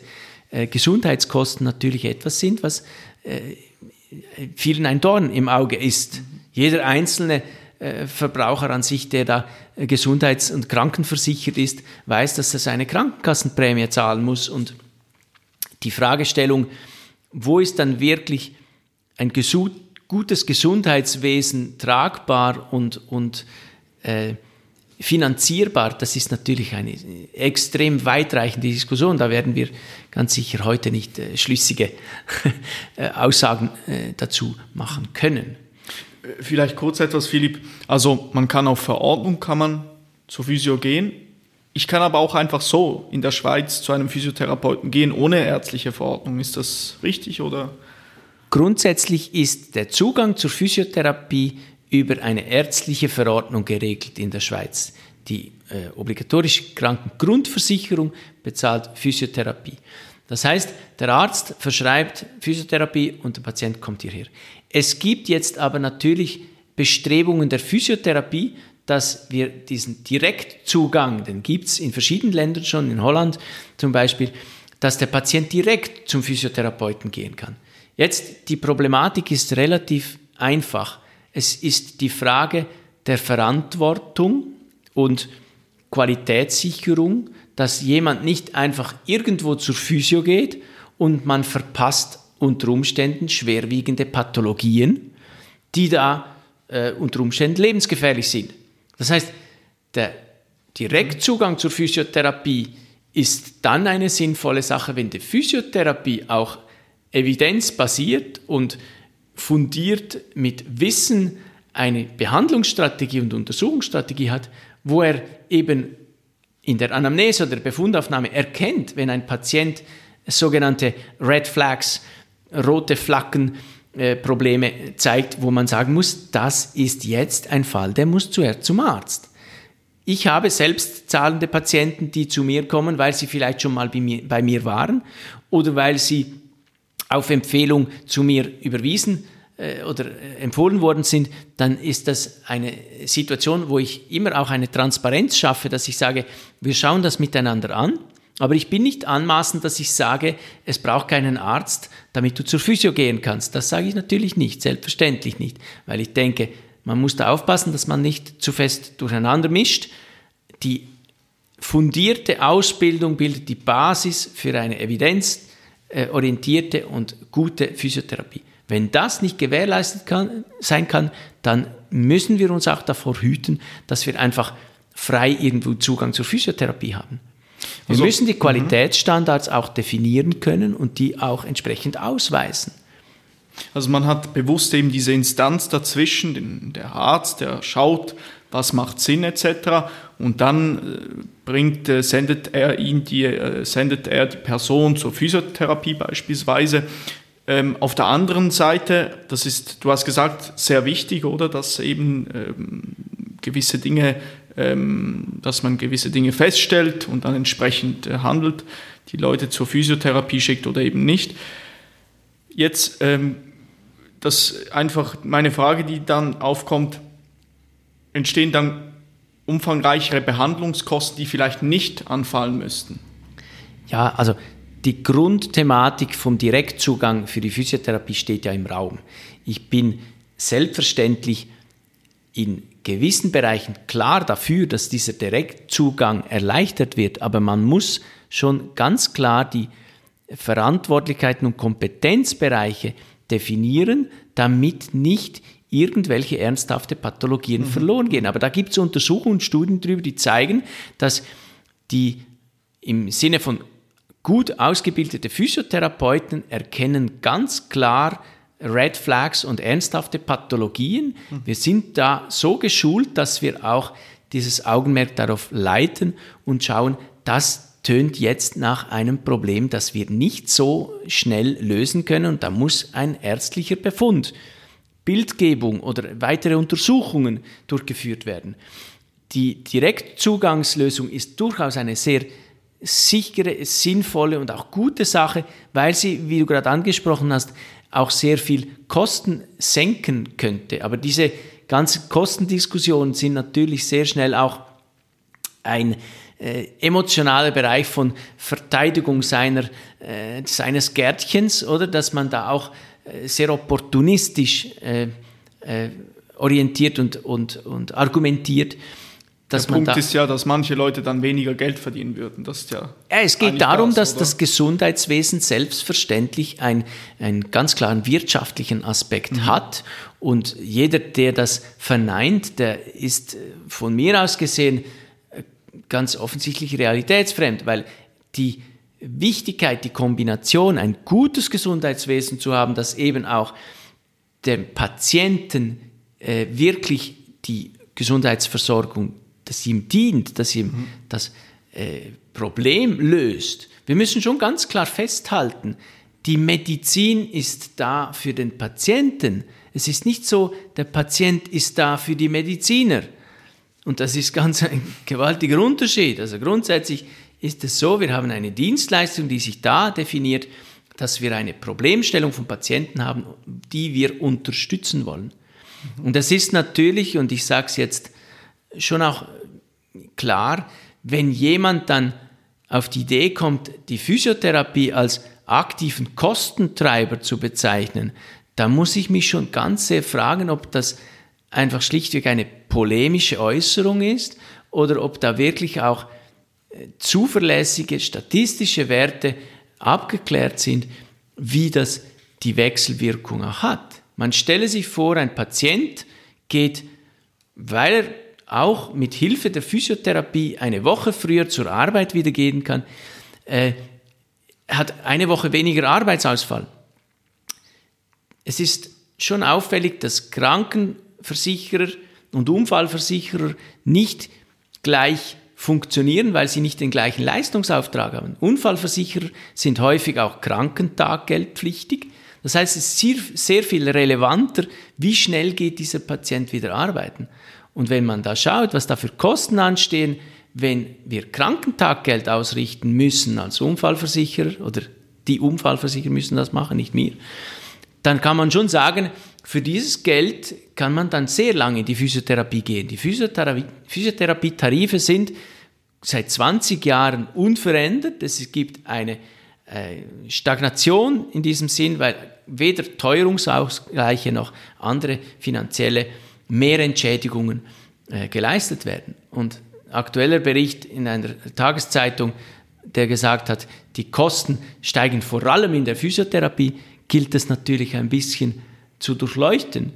Wenn der Bund aktiv Spitalkosten senken will und sagt, wir wollen weniger stationäre Aufenthalte, weniger stationäre Zeit, dann führt das zwangsläufig dazu, dass die Leute mehr ambulant behandelt werden. Und ambulant heißt natürlich auch, dass die physiotherapeutischen Leistungen im ambulanten Bereich mehr ins Gewicht fallen. Also man kann nicht etwas verlangen, man sagt, ja, macht mehr ambulant, aber macht nicht zu viel Kosten, das ist diskrepant, das funktioniert nicht. Ich kann nicht meinem Kollegen sagen, gieß mir bitte die Blumen, ich bin in den Ferien, aber bitte benutze kein Wasser. Das geht so nicht auf. Aber diese Kostendiskussion ist eben ein, ein Teil, der sehr stark in den Vordergrund gerückt wird, immer wieder. Und wo ich denke, er ist berechtigt, diese Kostendiskussion muss man immer führen, aber es muss auch immer klar sein, was ist gute und fundierte Medizin auch wert. Und da kommen wir sehr schnell in ganz andere Dimensionen von medizinethischen Fragestellungen. Was darf eine Behandlung kosten? Wo ist es berechtigt? Wie viel macht Sinn? Wie häufig darf man eine Behandlung in Anspruch nehmen? Darf ich dich fragen, könntest du dir vorstellen, das ist einfach ein Gedanke von mir, angenommen, diese, dieser Direktzugang würde gewährleistet werden und einhergeht mit dem ja, dass manche Leute dementsprechend weniger Geld verdienen, dass das wiederum im Umkehrschluss dazu führt, dass die Innovation gefördert wird. Weißt du, was ich hinaus möchte? ja, ich denke, die Innovation wird insofern oder würde gefördert oder die, ich würde es nicht als Innovation, sondern als qualitätssichernde Maßnahmen bezeichnen. Da muss natürlich gewährleistet sein, dass die Qualität der Intervention auch wirklich auf Evidenz basiert und dass natürlich auch eine gewisse Messbarkeit dadurch äh, entsteht. Aber da sind wir bei einem der größten Probleme überhaupt. Was ist eine Messbarkeit von Effekt, wenn es darum geht, dass ein Patient ein sehr individuelles Empfinden hat von seinem Leiden? Und da ist die Gratwanderung zwischen einer philosophischen Interpretation und einer rein mathematischen Messbarkeit oder numerischen Messbarkeit ist dann schon ganz schnell entfacht. Also ich denke, der Direktzugang zur Physiotherapie würde ermöglichen, dass in gewissen Bereichen eine sehr konstruktive, speditive und auch äh, geradlinige äh, Therapie äh, entstehen kann. Aber auch, es muss immer daran gedacht werden, dass es zum Wohl des Patienten schon auch so sein muss, dass man keinerlei Gefährdung damit kreiert. Aber diese Kostensituation kennt man seit langem. Es werden unzählige äh, bildgebende Verfahren nach wie vor gemacht, obwohl internationale Standards ganz klar sagen, bei einem beispielsweise Rückenschmerz, der nicht mit Ausstrahlung und neurologischen Zeichen verbunden ist, machen wir innerhalb der ersten sechs Wochen kein Röntgenbild, auch kein äh, MRI-Befund. Das wird zuhauf trotzdem gemacht, weil einerseits fordert es der Patient oder der Arzt hat eine gewisse Unsicherheit vielleicht, dass er trotzdem sagt, ja, ich mache das trotzdem. Wenn wir wissen, was ein MRI-Befund kostet, dann äh, ist das natürlich im Vergleich, da, da gehen Sie äh, sehr schnell mindestens zwei Serien in die Physiotherapie und zwei Serien, das sind dann 18 Mal Physiotherapie. Das ist dann schon ein Gegenüberstellen von, von dieser äh, finanziellen Ausgangslage der Situation, wo, wo, wo führt das hin? Wo, wo ist der richtige Weg? Das so schnelle Lösungen gibt es dafür nicht. Aber ich denke, die Physiotherapie hat ja in den letzten Jahren sehr viele Entwicklungsschritte und Fortschritte gemacht in dieser ganzen Studienlage. Es gibt viel mehr physiotherapeutische Untersuchungen, die auch wirklich Studiendesigns, äh, die da durchgeführt werden. Und es ist nicht einfach nur Erfahrungswissen, wo man sagt, ja, das hat schon immer geholfen, das machen wir jetzt weiter. Also da muss man schon ganz klar sagen, die heutige moderne Physiotherapie ist evidence-based. Man schaut, welche Intervention bringt wirklich einen Nutzen. Mhm. Aber genau in dieser Situation kommt die Individualität des einzelnen Patienten immer wieder auch da, dass man eben sieht, das heißt, wenn es statistisch erwiesen ist, dass diese Intervention hilft, dass es noch lange nicht zwingend beim Herrn Müller oder beim Herrn Meier dann eben auch hilft. Das ist mhm. nicht äh, die, die Schlussfolgerung. Wo siehst du aktuell, wie sieht im Moment der aktuelle Stand der Physio aus, Philipp? Und was denkst du, wo wird sich die Physio hinbewegen, beziehungsweise was sollte sich noch verändern? Also der aktuelle Stand der Physiotherapie, ich, ich, ich, freue mich über die Tatsache, dass sich der Berufsstand Physiotherapie ganz sicher als, als äh, Bestandteil der Rehabilitationsmedizin etabliert hat und dass der auch nicht in Frage gestellt wird. Es wird immer wieder Fragestellungen geben. Also als Disziplin akzeptiert. Als Disziplin ja, ganz ja. klar akzeptiert und ich würde es äh, in diesem Sinn so eben äh, sagen, es, es freut mich, dass das so ist. Die Auseinandersetzung mit, mit Kosten diesbezüglich ist immer ein separates Thema. Aber wohin, wohin geht es? Was wir aktuell sehen, ist, dass wir, wenn wir auf, äh, wenn wir einen Mitarbeiter suchen, dann sehen wir, dass die aktuelle Marktlage so ist, dass es äh, sehr, sehr viele offene Stellenangebote gibt. Also für äh, Physiotherapeuten, die einen Job suchen, da ist das absolut toll. Die können da auswählen. Ich habe aktuellste Zahlen jetzt nicht präsent, aber vor zwei, drei Wochen war die offene Stellenbörse zwischen 150 und 180 Stellen schweizweit Physiotherapie.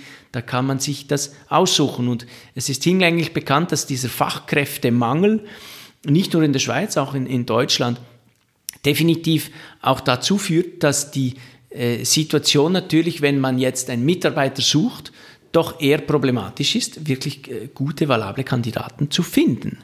Und da sind wir äh, kürzlich damit konfrontiert gewesen und deshalb weiß ich darüber jetzt ein, ein bisschen äh, Bescheid.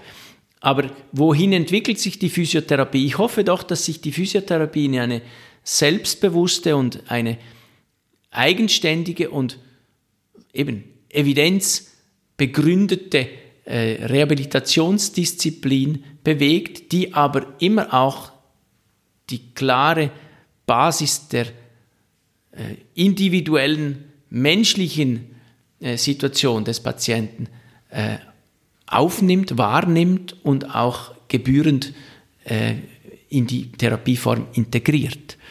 Und die Frage ist, ja, wo gehen wir hin? Wir sind sehr froh, dass die äh, Situation natürlich so ist, dass wir äh, gute Infrastruktur und äh, Arbeitsumfeld äh, schaffen konnten hier für uns bei unserer Praxis und dass die Leute uns mit äh, Freude und äh, Dankbarkeit begegnen und uns dann eben diese Job Satisfaction auch bescheren, dass wir sehen, ja, das funktioniert gut, was wir machen. Mhm, mhm. Also diese, vielleicht noch eben diese Veränderung jetzt bezogen auf eben Behandlungsformen, vielleicht siehst du da noch eben Potenzial, in welche Richtung das gehen könnte? Oder was sich verbessern könnte bei der Behandlung der Patienten? Es ist so ein bisschen dahin zielend, äh, verstehe ich die Frage, ja, wie kann man es noch effizienter, noch besser, noch schneller, noch, so, ja. äh, noch toller machen? Das ist ja ein bisschen von der, von der ganzen Wirtschaft getrieben, dieser Gedanke, man muss schneller, besser und effizienter und sofort. Und äh, die Natur kennt diese Gesetzmäßigkeit von schnell und von heute auf morgen grundsätzlich eigentlich nicht, sage ich mal. Alle Prozesse, die wir im Bereich der natürlichen Umgebung anschauen, die brauchen häufig Zeit. Und diese Zeit und dieses, diese Tatsache, dass die Natur die Grundlage unserer äh, physiologischen Organismen ist, das braucht natürlich auch Zeit. Das ist, ein, ein omnipräsentes Thema in der Physiotherapie, dass man natürlich im Bereich vom Patientencoaching immer auch wieder sagen muss, ja, diese Wundheilungsphasen, die man da durchläuft, die brauchen eine gewisse Zeit. Und es geht dem Patienten natürlich immer zu langsam, dem Physiotherapeuten häufig auch, aber dem Patienten geht es zu langsam und es braucht diese, diese Patience, C'est pour ça qu'il s'appelle le patient, sage ich immer. Das ist, deshalb heißt er ja Patient, weil es diese Geduld auch braucht. Und das ist manchmal sehr, sehr schwierig, weil wir kennen sehr geduldige Zeitgenossen und wir kennen Gegenteil auch sehr ungeduldige Menschen. Äh, ja, ich für meine Begriffe bin da mit meinen Patienten sehr, sehr geduldig.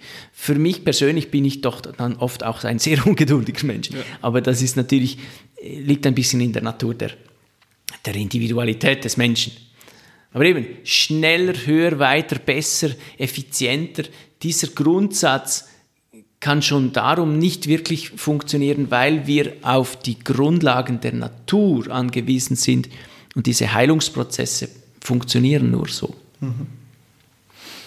Okay, okay. Also dass man auf den Menschen schaut, dem, dass die Leute auch entsprechend sich selber schauen, wie fühlen sie eigentlich, oder das vielleicht ein Punkt, ähm ja, also Wahrnehmungsschulung, ich mhm. sage das jeweils, Wahrnehmungsschulung ist ein ganz großer Teil der Physiotherapie. Eine, eine bewusste Wahrnehmung von seinem äh, Be Befinden, von einem körperlichen Zustand, wenn wir es jetzt reduzieren auf Bewegungsapparat. Wie geht es mir eigentlich so? Ja, wie geht es mir? Wo tut es mir weh? Warum tut es mir weh? Was habe ich gemacht? Ist natürlich essentiell. Dann auch eine Erkenntnis daraus zu gewinnen, ja, was kann ich denn verändern? Wenn ich in der Wahrnehmung äh, sehr limitiert und eingeschränkt bin, dann ist es definitiv ein sehr schwieriges Unterfangen, äh, gewisse Verhaltensänderungen auch anzuleiten und anzustoßen. Und das ist schon so, dass wir natürlich auch in der schnellen äh, Zeit der heutigen äh, Gesellschaft immer auch wieder mal wirklich innehalten müssen und uns fragen, ja, wo stehe ich jetzt gerade, wenn ich im Arbeitsstress stecke, wenn ich äh, unter Dauerberieselung und Beschuss von medialen Ereignissen stehe, muss man sich schon ab und zu mal die Zeit nehmen, finde ich, dass man schaut, wie geht das eigentlich und warum tut mir vielleicht jetzt der Rücken oder der Kopf weh, wenn ich sieben, acht Stunden vor dem Computer gesessen habe. Beispielsweise, ohne das irgendwie plakativ aber äh, das Körpergefühl nicht zu verlieren, oder? Das ja, ist ganz wichtig. Ja, ja. ja, Und dieses Körpergefühl, das ist natürlich auch ein Teil der Physiotherapie, die sich dann vielleicht mehr im, im präventiven Agieren äußert, dass man sagt, ja, Physiotherapie muss nicht immer erst dann wie die Feuerwehr hinten nach eingesetzt werden, wenn es schon kaputt ist oder brennt, sondern man kann da grundsätzlich auch ganz andere Gedankengänge anstoßen und sagen, ja, die präventive Veränderung eines Lebensstils im Sinne von gesunder Lebensstil mit aktiver Bewegung, mit Gesundheitssport, ich sage ganz bewusst Gesundheits- und Freizeitsport, äh, das ist natürlich durchaus förderlich für Wohlbefinden und langfristig medizinisch gute äh, Ausgangslage und Zustand des Patienten. Jetzt hast du das Stichwort Sport gesagt. Das ist noch etwas, auf das ich kurz eingehen möchte. Äh, Philipp, ähm, kann es auch als Sportler, Hochleistungssportler etc. Sinn machen, Physiotherapie in Anspruch zu nehmen? Ähm, wie siehst du da ein wenig die Situation? Das ist für mich ganz klar ein, ein Thema. Spitzensport geht nicht ohne Physiotherapie. Mhm. Und da habe ich äh, verschiedene Einblicke erhalten dürfen in meinem Ausbildungsgang in, äh, in Winterthur bei diesem Masterstudiengang. Und ich denke, äh, wenn wir den Spitzensport anschauen, das ist natürlich so ein absolut dünnes, schmales Segment von, von Athleten. Da wird nicht jeder einfach Spitzensportler. Aber diese Belastungsformen, die da äh, ausgeführt werden und beübt werden, die, äh, denen zollt der menschliche Körper ab und an auch wirklich Tribut. Und ich freue mich immer über die Tatsache, dass sehr viel mehr Sportler mittlerweile in ihren Lobes- und Dankesreden auch die Physio-Crew oder Physio-Staff äh, benennen. Und das ist natürlich eine Genugtuung. Deshalb der Begriff Sportphysiotherapie ist ja nicht nur beschränkend auf ein kleines Segment des Spitzensportes, sondern auch der Breitensport hat in diesem Sinne äh, sinnvollerweise physiotherapeutische Unterstützung im, äh, im, im Rahmen der finanziellen Möglichkeiten ist es häufig dann eben auch dem geschuldet, dass das sehr viel Volontärarbeit ist und Freiwilligenarbeit, wo man einen Verein oder eine äh, Mannschaft unterstützt. Aber es ist ganz klar, die, die äh, regenerativen Aspekte von Physiotherapie im Spitzensport sind unbestritten. Die sind äh, stark äh, zu betonen und in diesem Sinne ist es ganz klar so, äh, Spitzensportler brauchen Physiotherapie. Mhm. Die Frage, wie viel Physiotherapie ein Breitensportler braucht, ist natürlich häufig erst dann gestellt, wenn er sich verletzt hat. Und zurückkommend auf meinen Gedankengang, dass man in der Präventivmedizin, wo ja die ganz, das ganze Gesundheitswesen eigentlich entlastet werden könnte, im Sinn von wir bewegen uns mehr, weil Bewegung ist gesund. Die Muskulatur des Menschen ist eigentlich der körpereigene Apothekerschrank. Das ist äh, hinlänglich bekannt. Und dennoch ist die Frage natürlich, oder sei erlaubt, ist das primär die Aufgabe der Physiotherapie oder ist das die Aufgabe von Bewegungsmedizinen, Gesundheitssport? Ist, äh, ist in aller Munde und grundsätzlich eine sehr gute Sache. Wie stark die Physiotherapie ganz konkret dort einwirkt, das äh, sei diskutiert. Aber Bewegung beüben, Bewegung anleiten, Bewegung begleiten und auch qualitativ gut durchführen, ist eben ganz klar ein Aspekt der aktiven Physiotherapie und des aktiven Trainings.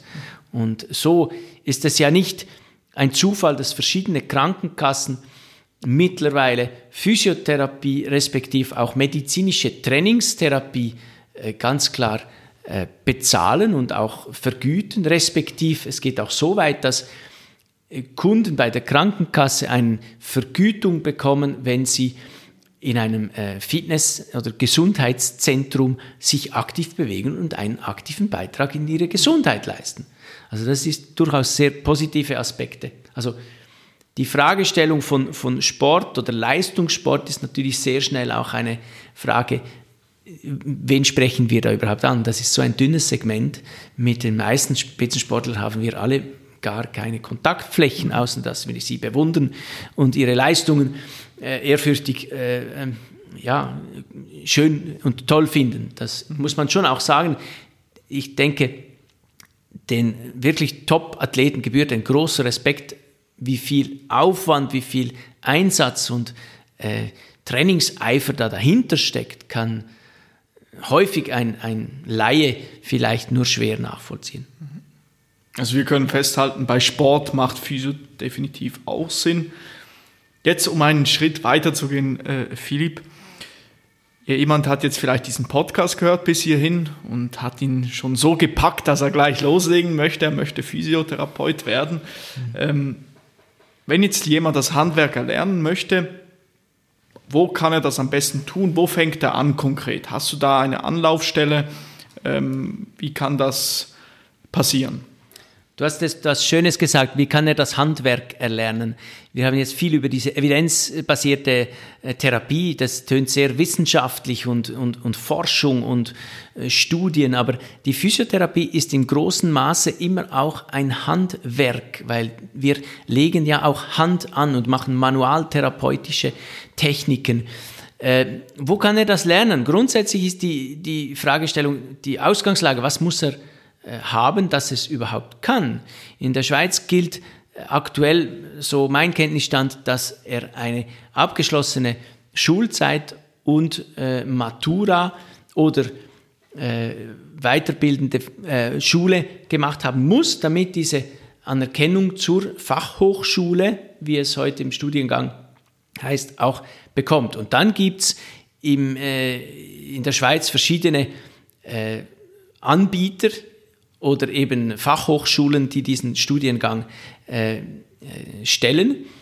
Da gilt es, äh, sich zu bewerben und dann diese Bewerbungs- und äh, Bewertungskriterien auch zu erfüllen, um äh, so einen Studienplatz zu erhalten.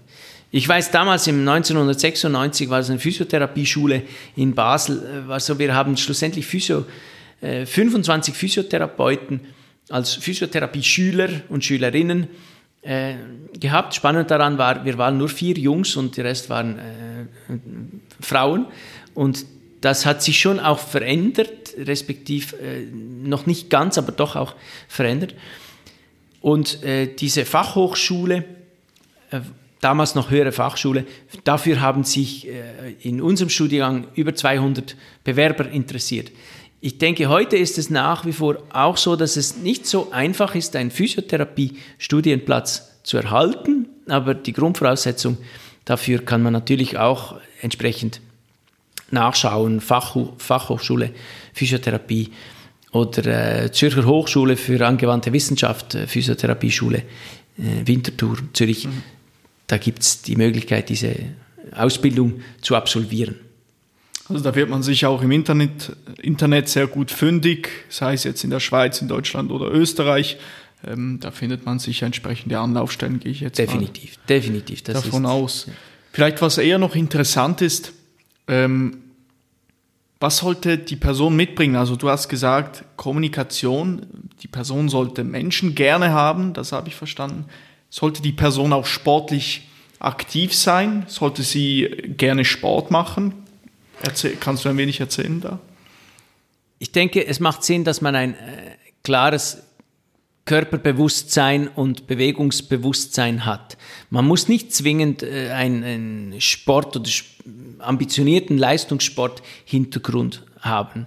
Ich für meine äh, persönliche äh, Begriffe habe lange Handball gespielt und hat mich da sehr auch in diese Richtung äh, ge geprägt und, und äh, sicher auch ein Grund dafür, dass ich dann mich für den Beruf Physiotherapie entschieden habe. Es macht halt insofern wenig Sinn, wenn wir die Physiotherapie auch als Gesundheits- und Präventionsintervention anschauen, wenn man sich dann als komplett unsportlich äh, präsentiert und vielleicht ein, ein Bewegungsmuffel ist, aber äh, vielleicht ein hervorragender äh, Analytiker und Forscher. Die äh, Frage ist, es ist immer dieses Kombinationspaket. Also der Sport ist sicher ein Teil, der da, wenn man sich in diese äh, Richtung weiterbilden will, wie ich das gemacht habe, ist sicher förderlich aber es ist nicht zwingend äh, unabdingbar, dass man. Dass also so mäßig, man sollte vielleicht schon mal eine Kniebeuge gemacht haben. Ja, so plakativ kann man sagen. Ganz ja, plakativ ist, gesagt, ja, ja. Ja, das ist schon so. Ich, ich denke aber auch, dass wirklich Menschen, die sich nicht wirklich sehr gerne bewegen, auch nicht auf die Idee kommen, jetzt zu sagen, ich möchte jetzt Physiotherapeut werden. Äh, der sportliche Aspekt ist das eine und das, die, die, das Bewusstsein dafür, dass man mit Menschen arbeitet und mit den Menschen gern arbeiten möchte und dass das auch Situation gibt, die nicht immer nur in der Komfortzone liegen. Das ist äh, ganz klar. Das muss schon auch äh, bewusst sein. Und ich denke, ein angehender Berufskollege und Physiotherapeut oder Physiotherapeuten muss zu einem gewissen Grad eine gewisse Affinität für, für äh, die Psychologie des Menschen auch mitbringen und eine, eine Form von Verständnis und professioneller Empathie entwickeln können. Das muss, kann ich so sagen, dass ich das als Voraussetzung äh, sagen könnte. Was hättest du gerne, bevor du Physiotherapeut geworden bist, gewusst im Nachhinein? Ich habe mich das häufig gefragt, wurde auch häufig schon gefragt, was hast du denn gemacht, wieso bist du Physiotherapeut geworden? Das war natürlich nicht aus, aus purer Langeweile, aber der Prozess in einem äh, jugendlichen Alter ist natürlich auch geprägt von verschiedenen anderen. Und ich habe lange und viel äh, Handball gespielt. Meine, meine Jugend- und äh, Gymnasiumzeit war geprägt von Handball und da äh, gibt es dann schon auch so gewisse Prägungen in eine Richtung. Ich kann nichts explizit aufzeigen oder aufsagen, was ich schon vorher hätte wissen müssen, weil ich bereue zu keiner Sekunde meine Berufswahl. Diese Frage würde ich für mich mehr würde sich mehr stellen, wenn ich sagen würde, ah ja, irgendwie, dieser Job passt mir doch nicht, ich möchte was anderes machen. Warum habe ich nicht gewusst, dass man schon auch viel arbeiten muss, damit man auf einen grünen Zweig kommt und nicht einfach, ja, so ein bisschen vom Rumsitzen äh, kommt nichts. Das ist schon auch äh, wichtige Erkenntnis. Aber also auf das wollte ich ein wenig heraus, äh, hinaus, dass jemand, der das anstreben möchte, Physiotherapeut zu werden, auf was sollte er ein wenig achten oder auf nicht, dass man da jetzt denkt, ich mache das und dann wird man da eines anderen belehrt. Ja, ich, ich denke, man muss ein bisschen von dieser romantischen Vorstellung, ja, der Physiotherapeut, das ist so der freundliche Typ Bademeister, das ist so ein bisschen, ja, morgen gehst du noch einen Tag Skifahren und vielleicht arbeitest du dann übermorgen wieder. Das ist natürlich absolut äh, verquert. Das, das ist so nicht realistisch. Das heißt, diese Berufssituation, Physiotherapie muss einem bewusst sein, die Taxpunktwerte, die sind definitiv nicht in einem Bereich, dass man sagen kann, ja, ich äh, arbeite da so ein bisschen halbtags und mache mir einen Golden Lens. Das ist nicht der Fall. Definitiv nicht.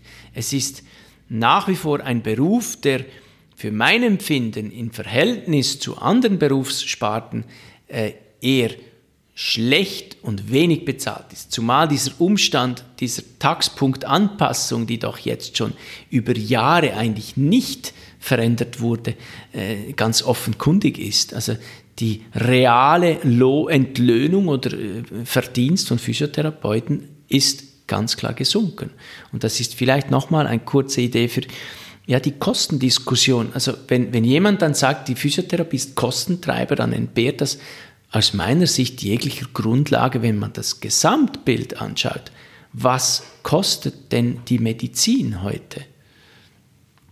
Was würdest du sagen, Philipp? Was war der schönste oder einer der schönsten Momente in deiner bisherigen Zeit als Physiotherapeut? Eine Geschichte, die du vielleicht anderen oft erzählst, die vielleicht amüsant ist oder ein Erfolgserlebnis? Ja, es gibt da ganz viele verschiedenste Geschichten und das äh, zusammenfassend kann man, glaube ich, sagen, es ist immer sehr schön, wenn man sieht, dass der Patient mit einem Wohlbefinden äh, die Therapie verlässt und dass das auch nachhaltig funktioniert und es sich sehr dankbar zeigt, dass er etwas gelernt hat über seinen Körper, dass er sich anders bewegen kann, dass er Freude hat an der Bewegung, dass er funktional im Alltag wieder seinen Hobbys oder Leidenschaften nachgehen kann. Das ist sicher der größte Lohn. Aber es gibt keine explizite Einzelgeschichte, wo ich sage, ja, ich habe den zweimal behandelt und dann ist der Olympiasieger geworden. Das gibt es leider in meinem Fall war es noch nicht. Vielleicht kommt das noch. Vielleicht also. kommt das noch. Das weiß ich nicht. Wir werden sehen. Aber die, die Grundidee ist schon, also die Frage immer, muss man da ultimative Glücksmomente erleben oder ist es einfach auch ganz schön, wenn man eine Zufriedenheit im Outcome von seiner Arbeit beobachten kann? Ich kann es vielleicht umdrehen. Ich habe mal einen Patienten gehabt, der hat in einer Firma gearbeitet, in der äh, IT-Abteilung und der musste äh, von einem Projekt Daten migrieren auf eine andere Plattform. Und er hat mir gesagt, weißt du, es ist eigentlich wurscht, was ich mache, weil mein Chef hat ja schon gekündigt und das Projekt existiert eigentlich gar nicht mehr. Ich gehe da jetzt einfach noch jeden Tag hin und muss das machen. Und ich denke so vom Aspekt äh, Job Satisfaction und Zufriedenheit in deiner Arbeitssituation, das ist natürlich eigentlich der Tiefpunkt, wenn man dann arbeiten geht und man sieht eigentlich keinen Sinn. Der Sinn ist nicht da. In dieser ja. äh, Arbeitstätigkeit, die man da vor, verrichten muss. Und das ist schon eben der Umkehrschluss, sei da, sei da fast wichtiger, als dass man sagt, ja, das ist jetzt das ultimativ Schönste, was ich erleben durfte. Aber es ist natürlich cool und, und, und schön, wenn man wirklich auch Resultate sieht und die Leute sind dankbar. Und wie ich schon gesagt habe, diese gewisse Demut auch zu wissen, ich war da ein Teil davon und mein Zutun hat das vielleicht erleichtert und ermöglicht, aber ich bin da nicht anmaßend, dass ich sage, ich habe das geflickt und geheilt und wieder gut gemacht. Das äh, möchte ich schon immer wieder betonen. Also auch, dass der Prozess eigentlich Freude macht, jemand dorthin zu seiner äh, äh, gestiegenen Gesundheit zu führen. Sozusagen. Definitiv, definitiv. Dass das eben, wie du es gesagt, gesagt hast, es ist ein Prozess, es sind Veränderungen, es sind Entwicklungen und es ist nicht ein, ein, ein Zustand, ein Status, den man da erreicht und der ist dann in, in, in Stein gemeißelt und so bleibt es. Sondern es ist ja immer auch eine Dynamik und die Interaktion mit Patienten, die sich freuen, wenn sie eben sagen, hey, das hat wirklich gut getan und es geht mir besser. Ich kann wieder mit meinen Enkelkindern, äh, kann ich wieder Fußball spielen. Das, solche Momente sind natürlich viel wertvoller, als wenn man dann äh, vielleicht irgendwo etwas Einzigartiges, Herausstechendes äh, benennen würde. Also Gänsehautmomente. Ja, ja, ja. Ja, ja gut. Ähm, jetzt vielleicht noch abschließend. Ähm, die Frage, ich stelle sie manchmal in Form von, für welche drei Lektionen möchtest du bei den Menschen in Erinnerung bleiben? Jetzt vielleicht ein wenig auf die Physio übertragen. Für welche Dinge sollten dich die Leute, die zu dir gekommen sind oder generell zu dir kommen, für welche, vielleicht drei Dinge vielleicht oder zwei, wie auch immer, sollten sie dich in Erinnerung behalten? Ist ein bisschen. Ja. Sehr gute Frage wofür soll man in Erinnerung bleiben? Ich hoffe doch, dass, dass ein, ein grundpositiver Eindruck mehrheitlich entsteht über das Tun und Handeln, das man so an den, an den Tag legt.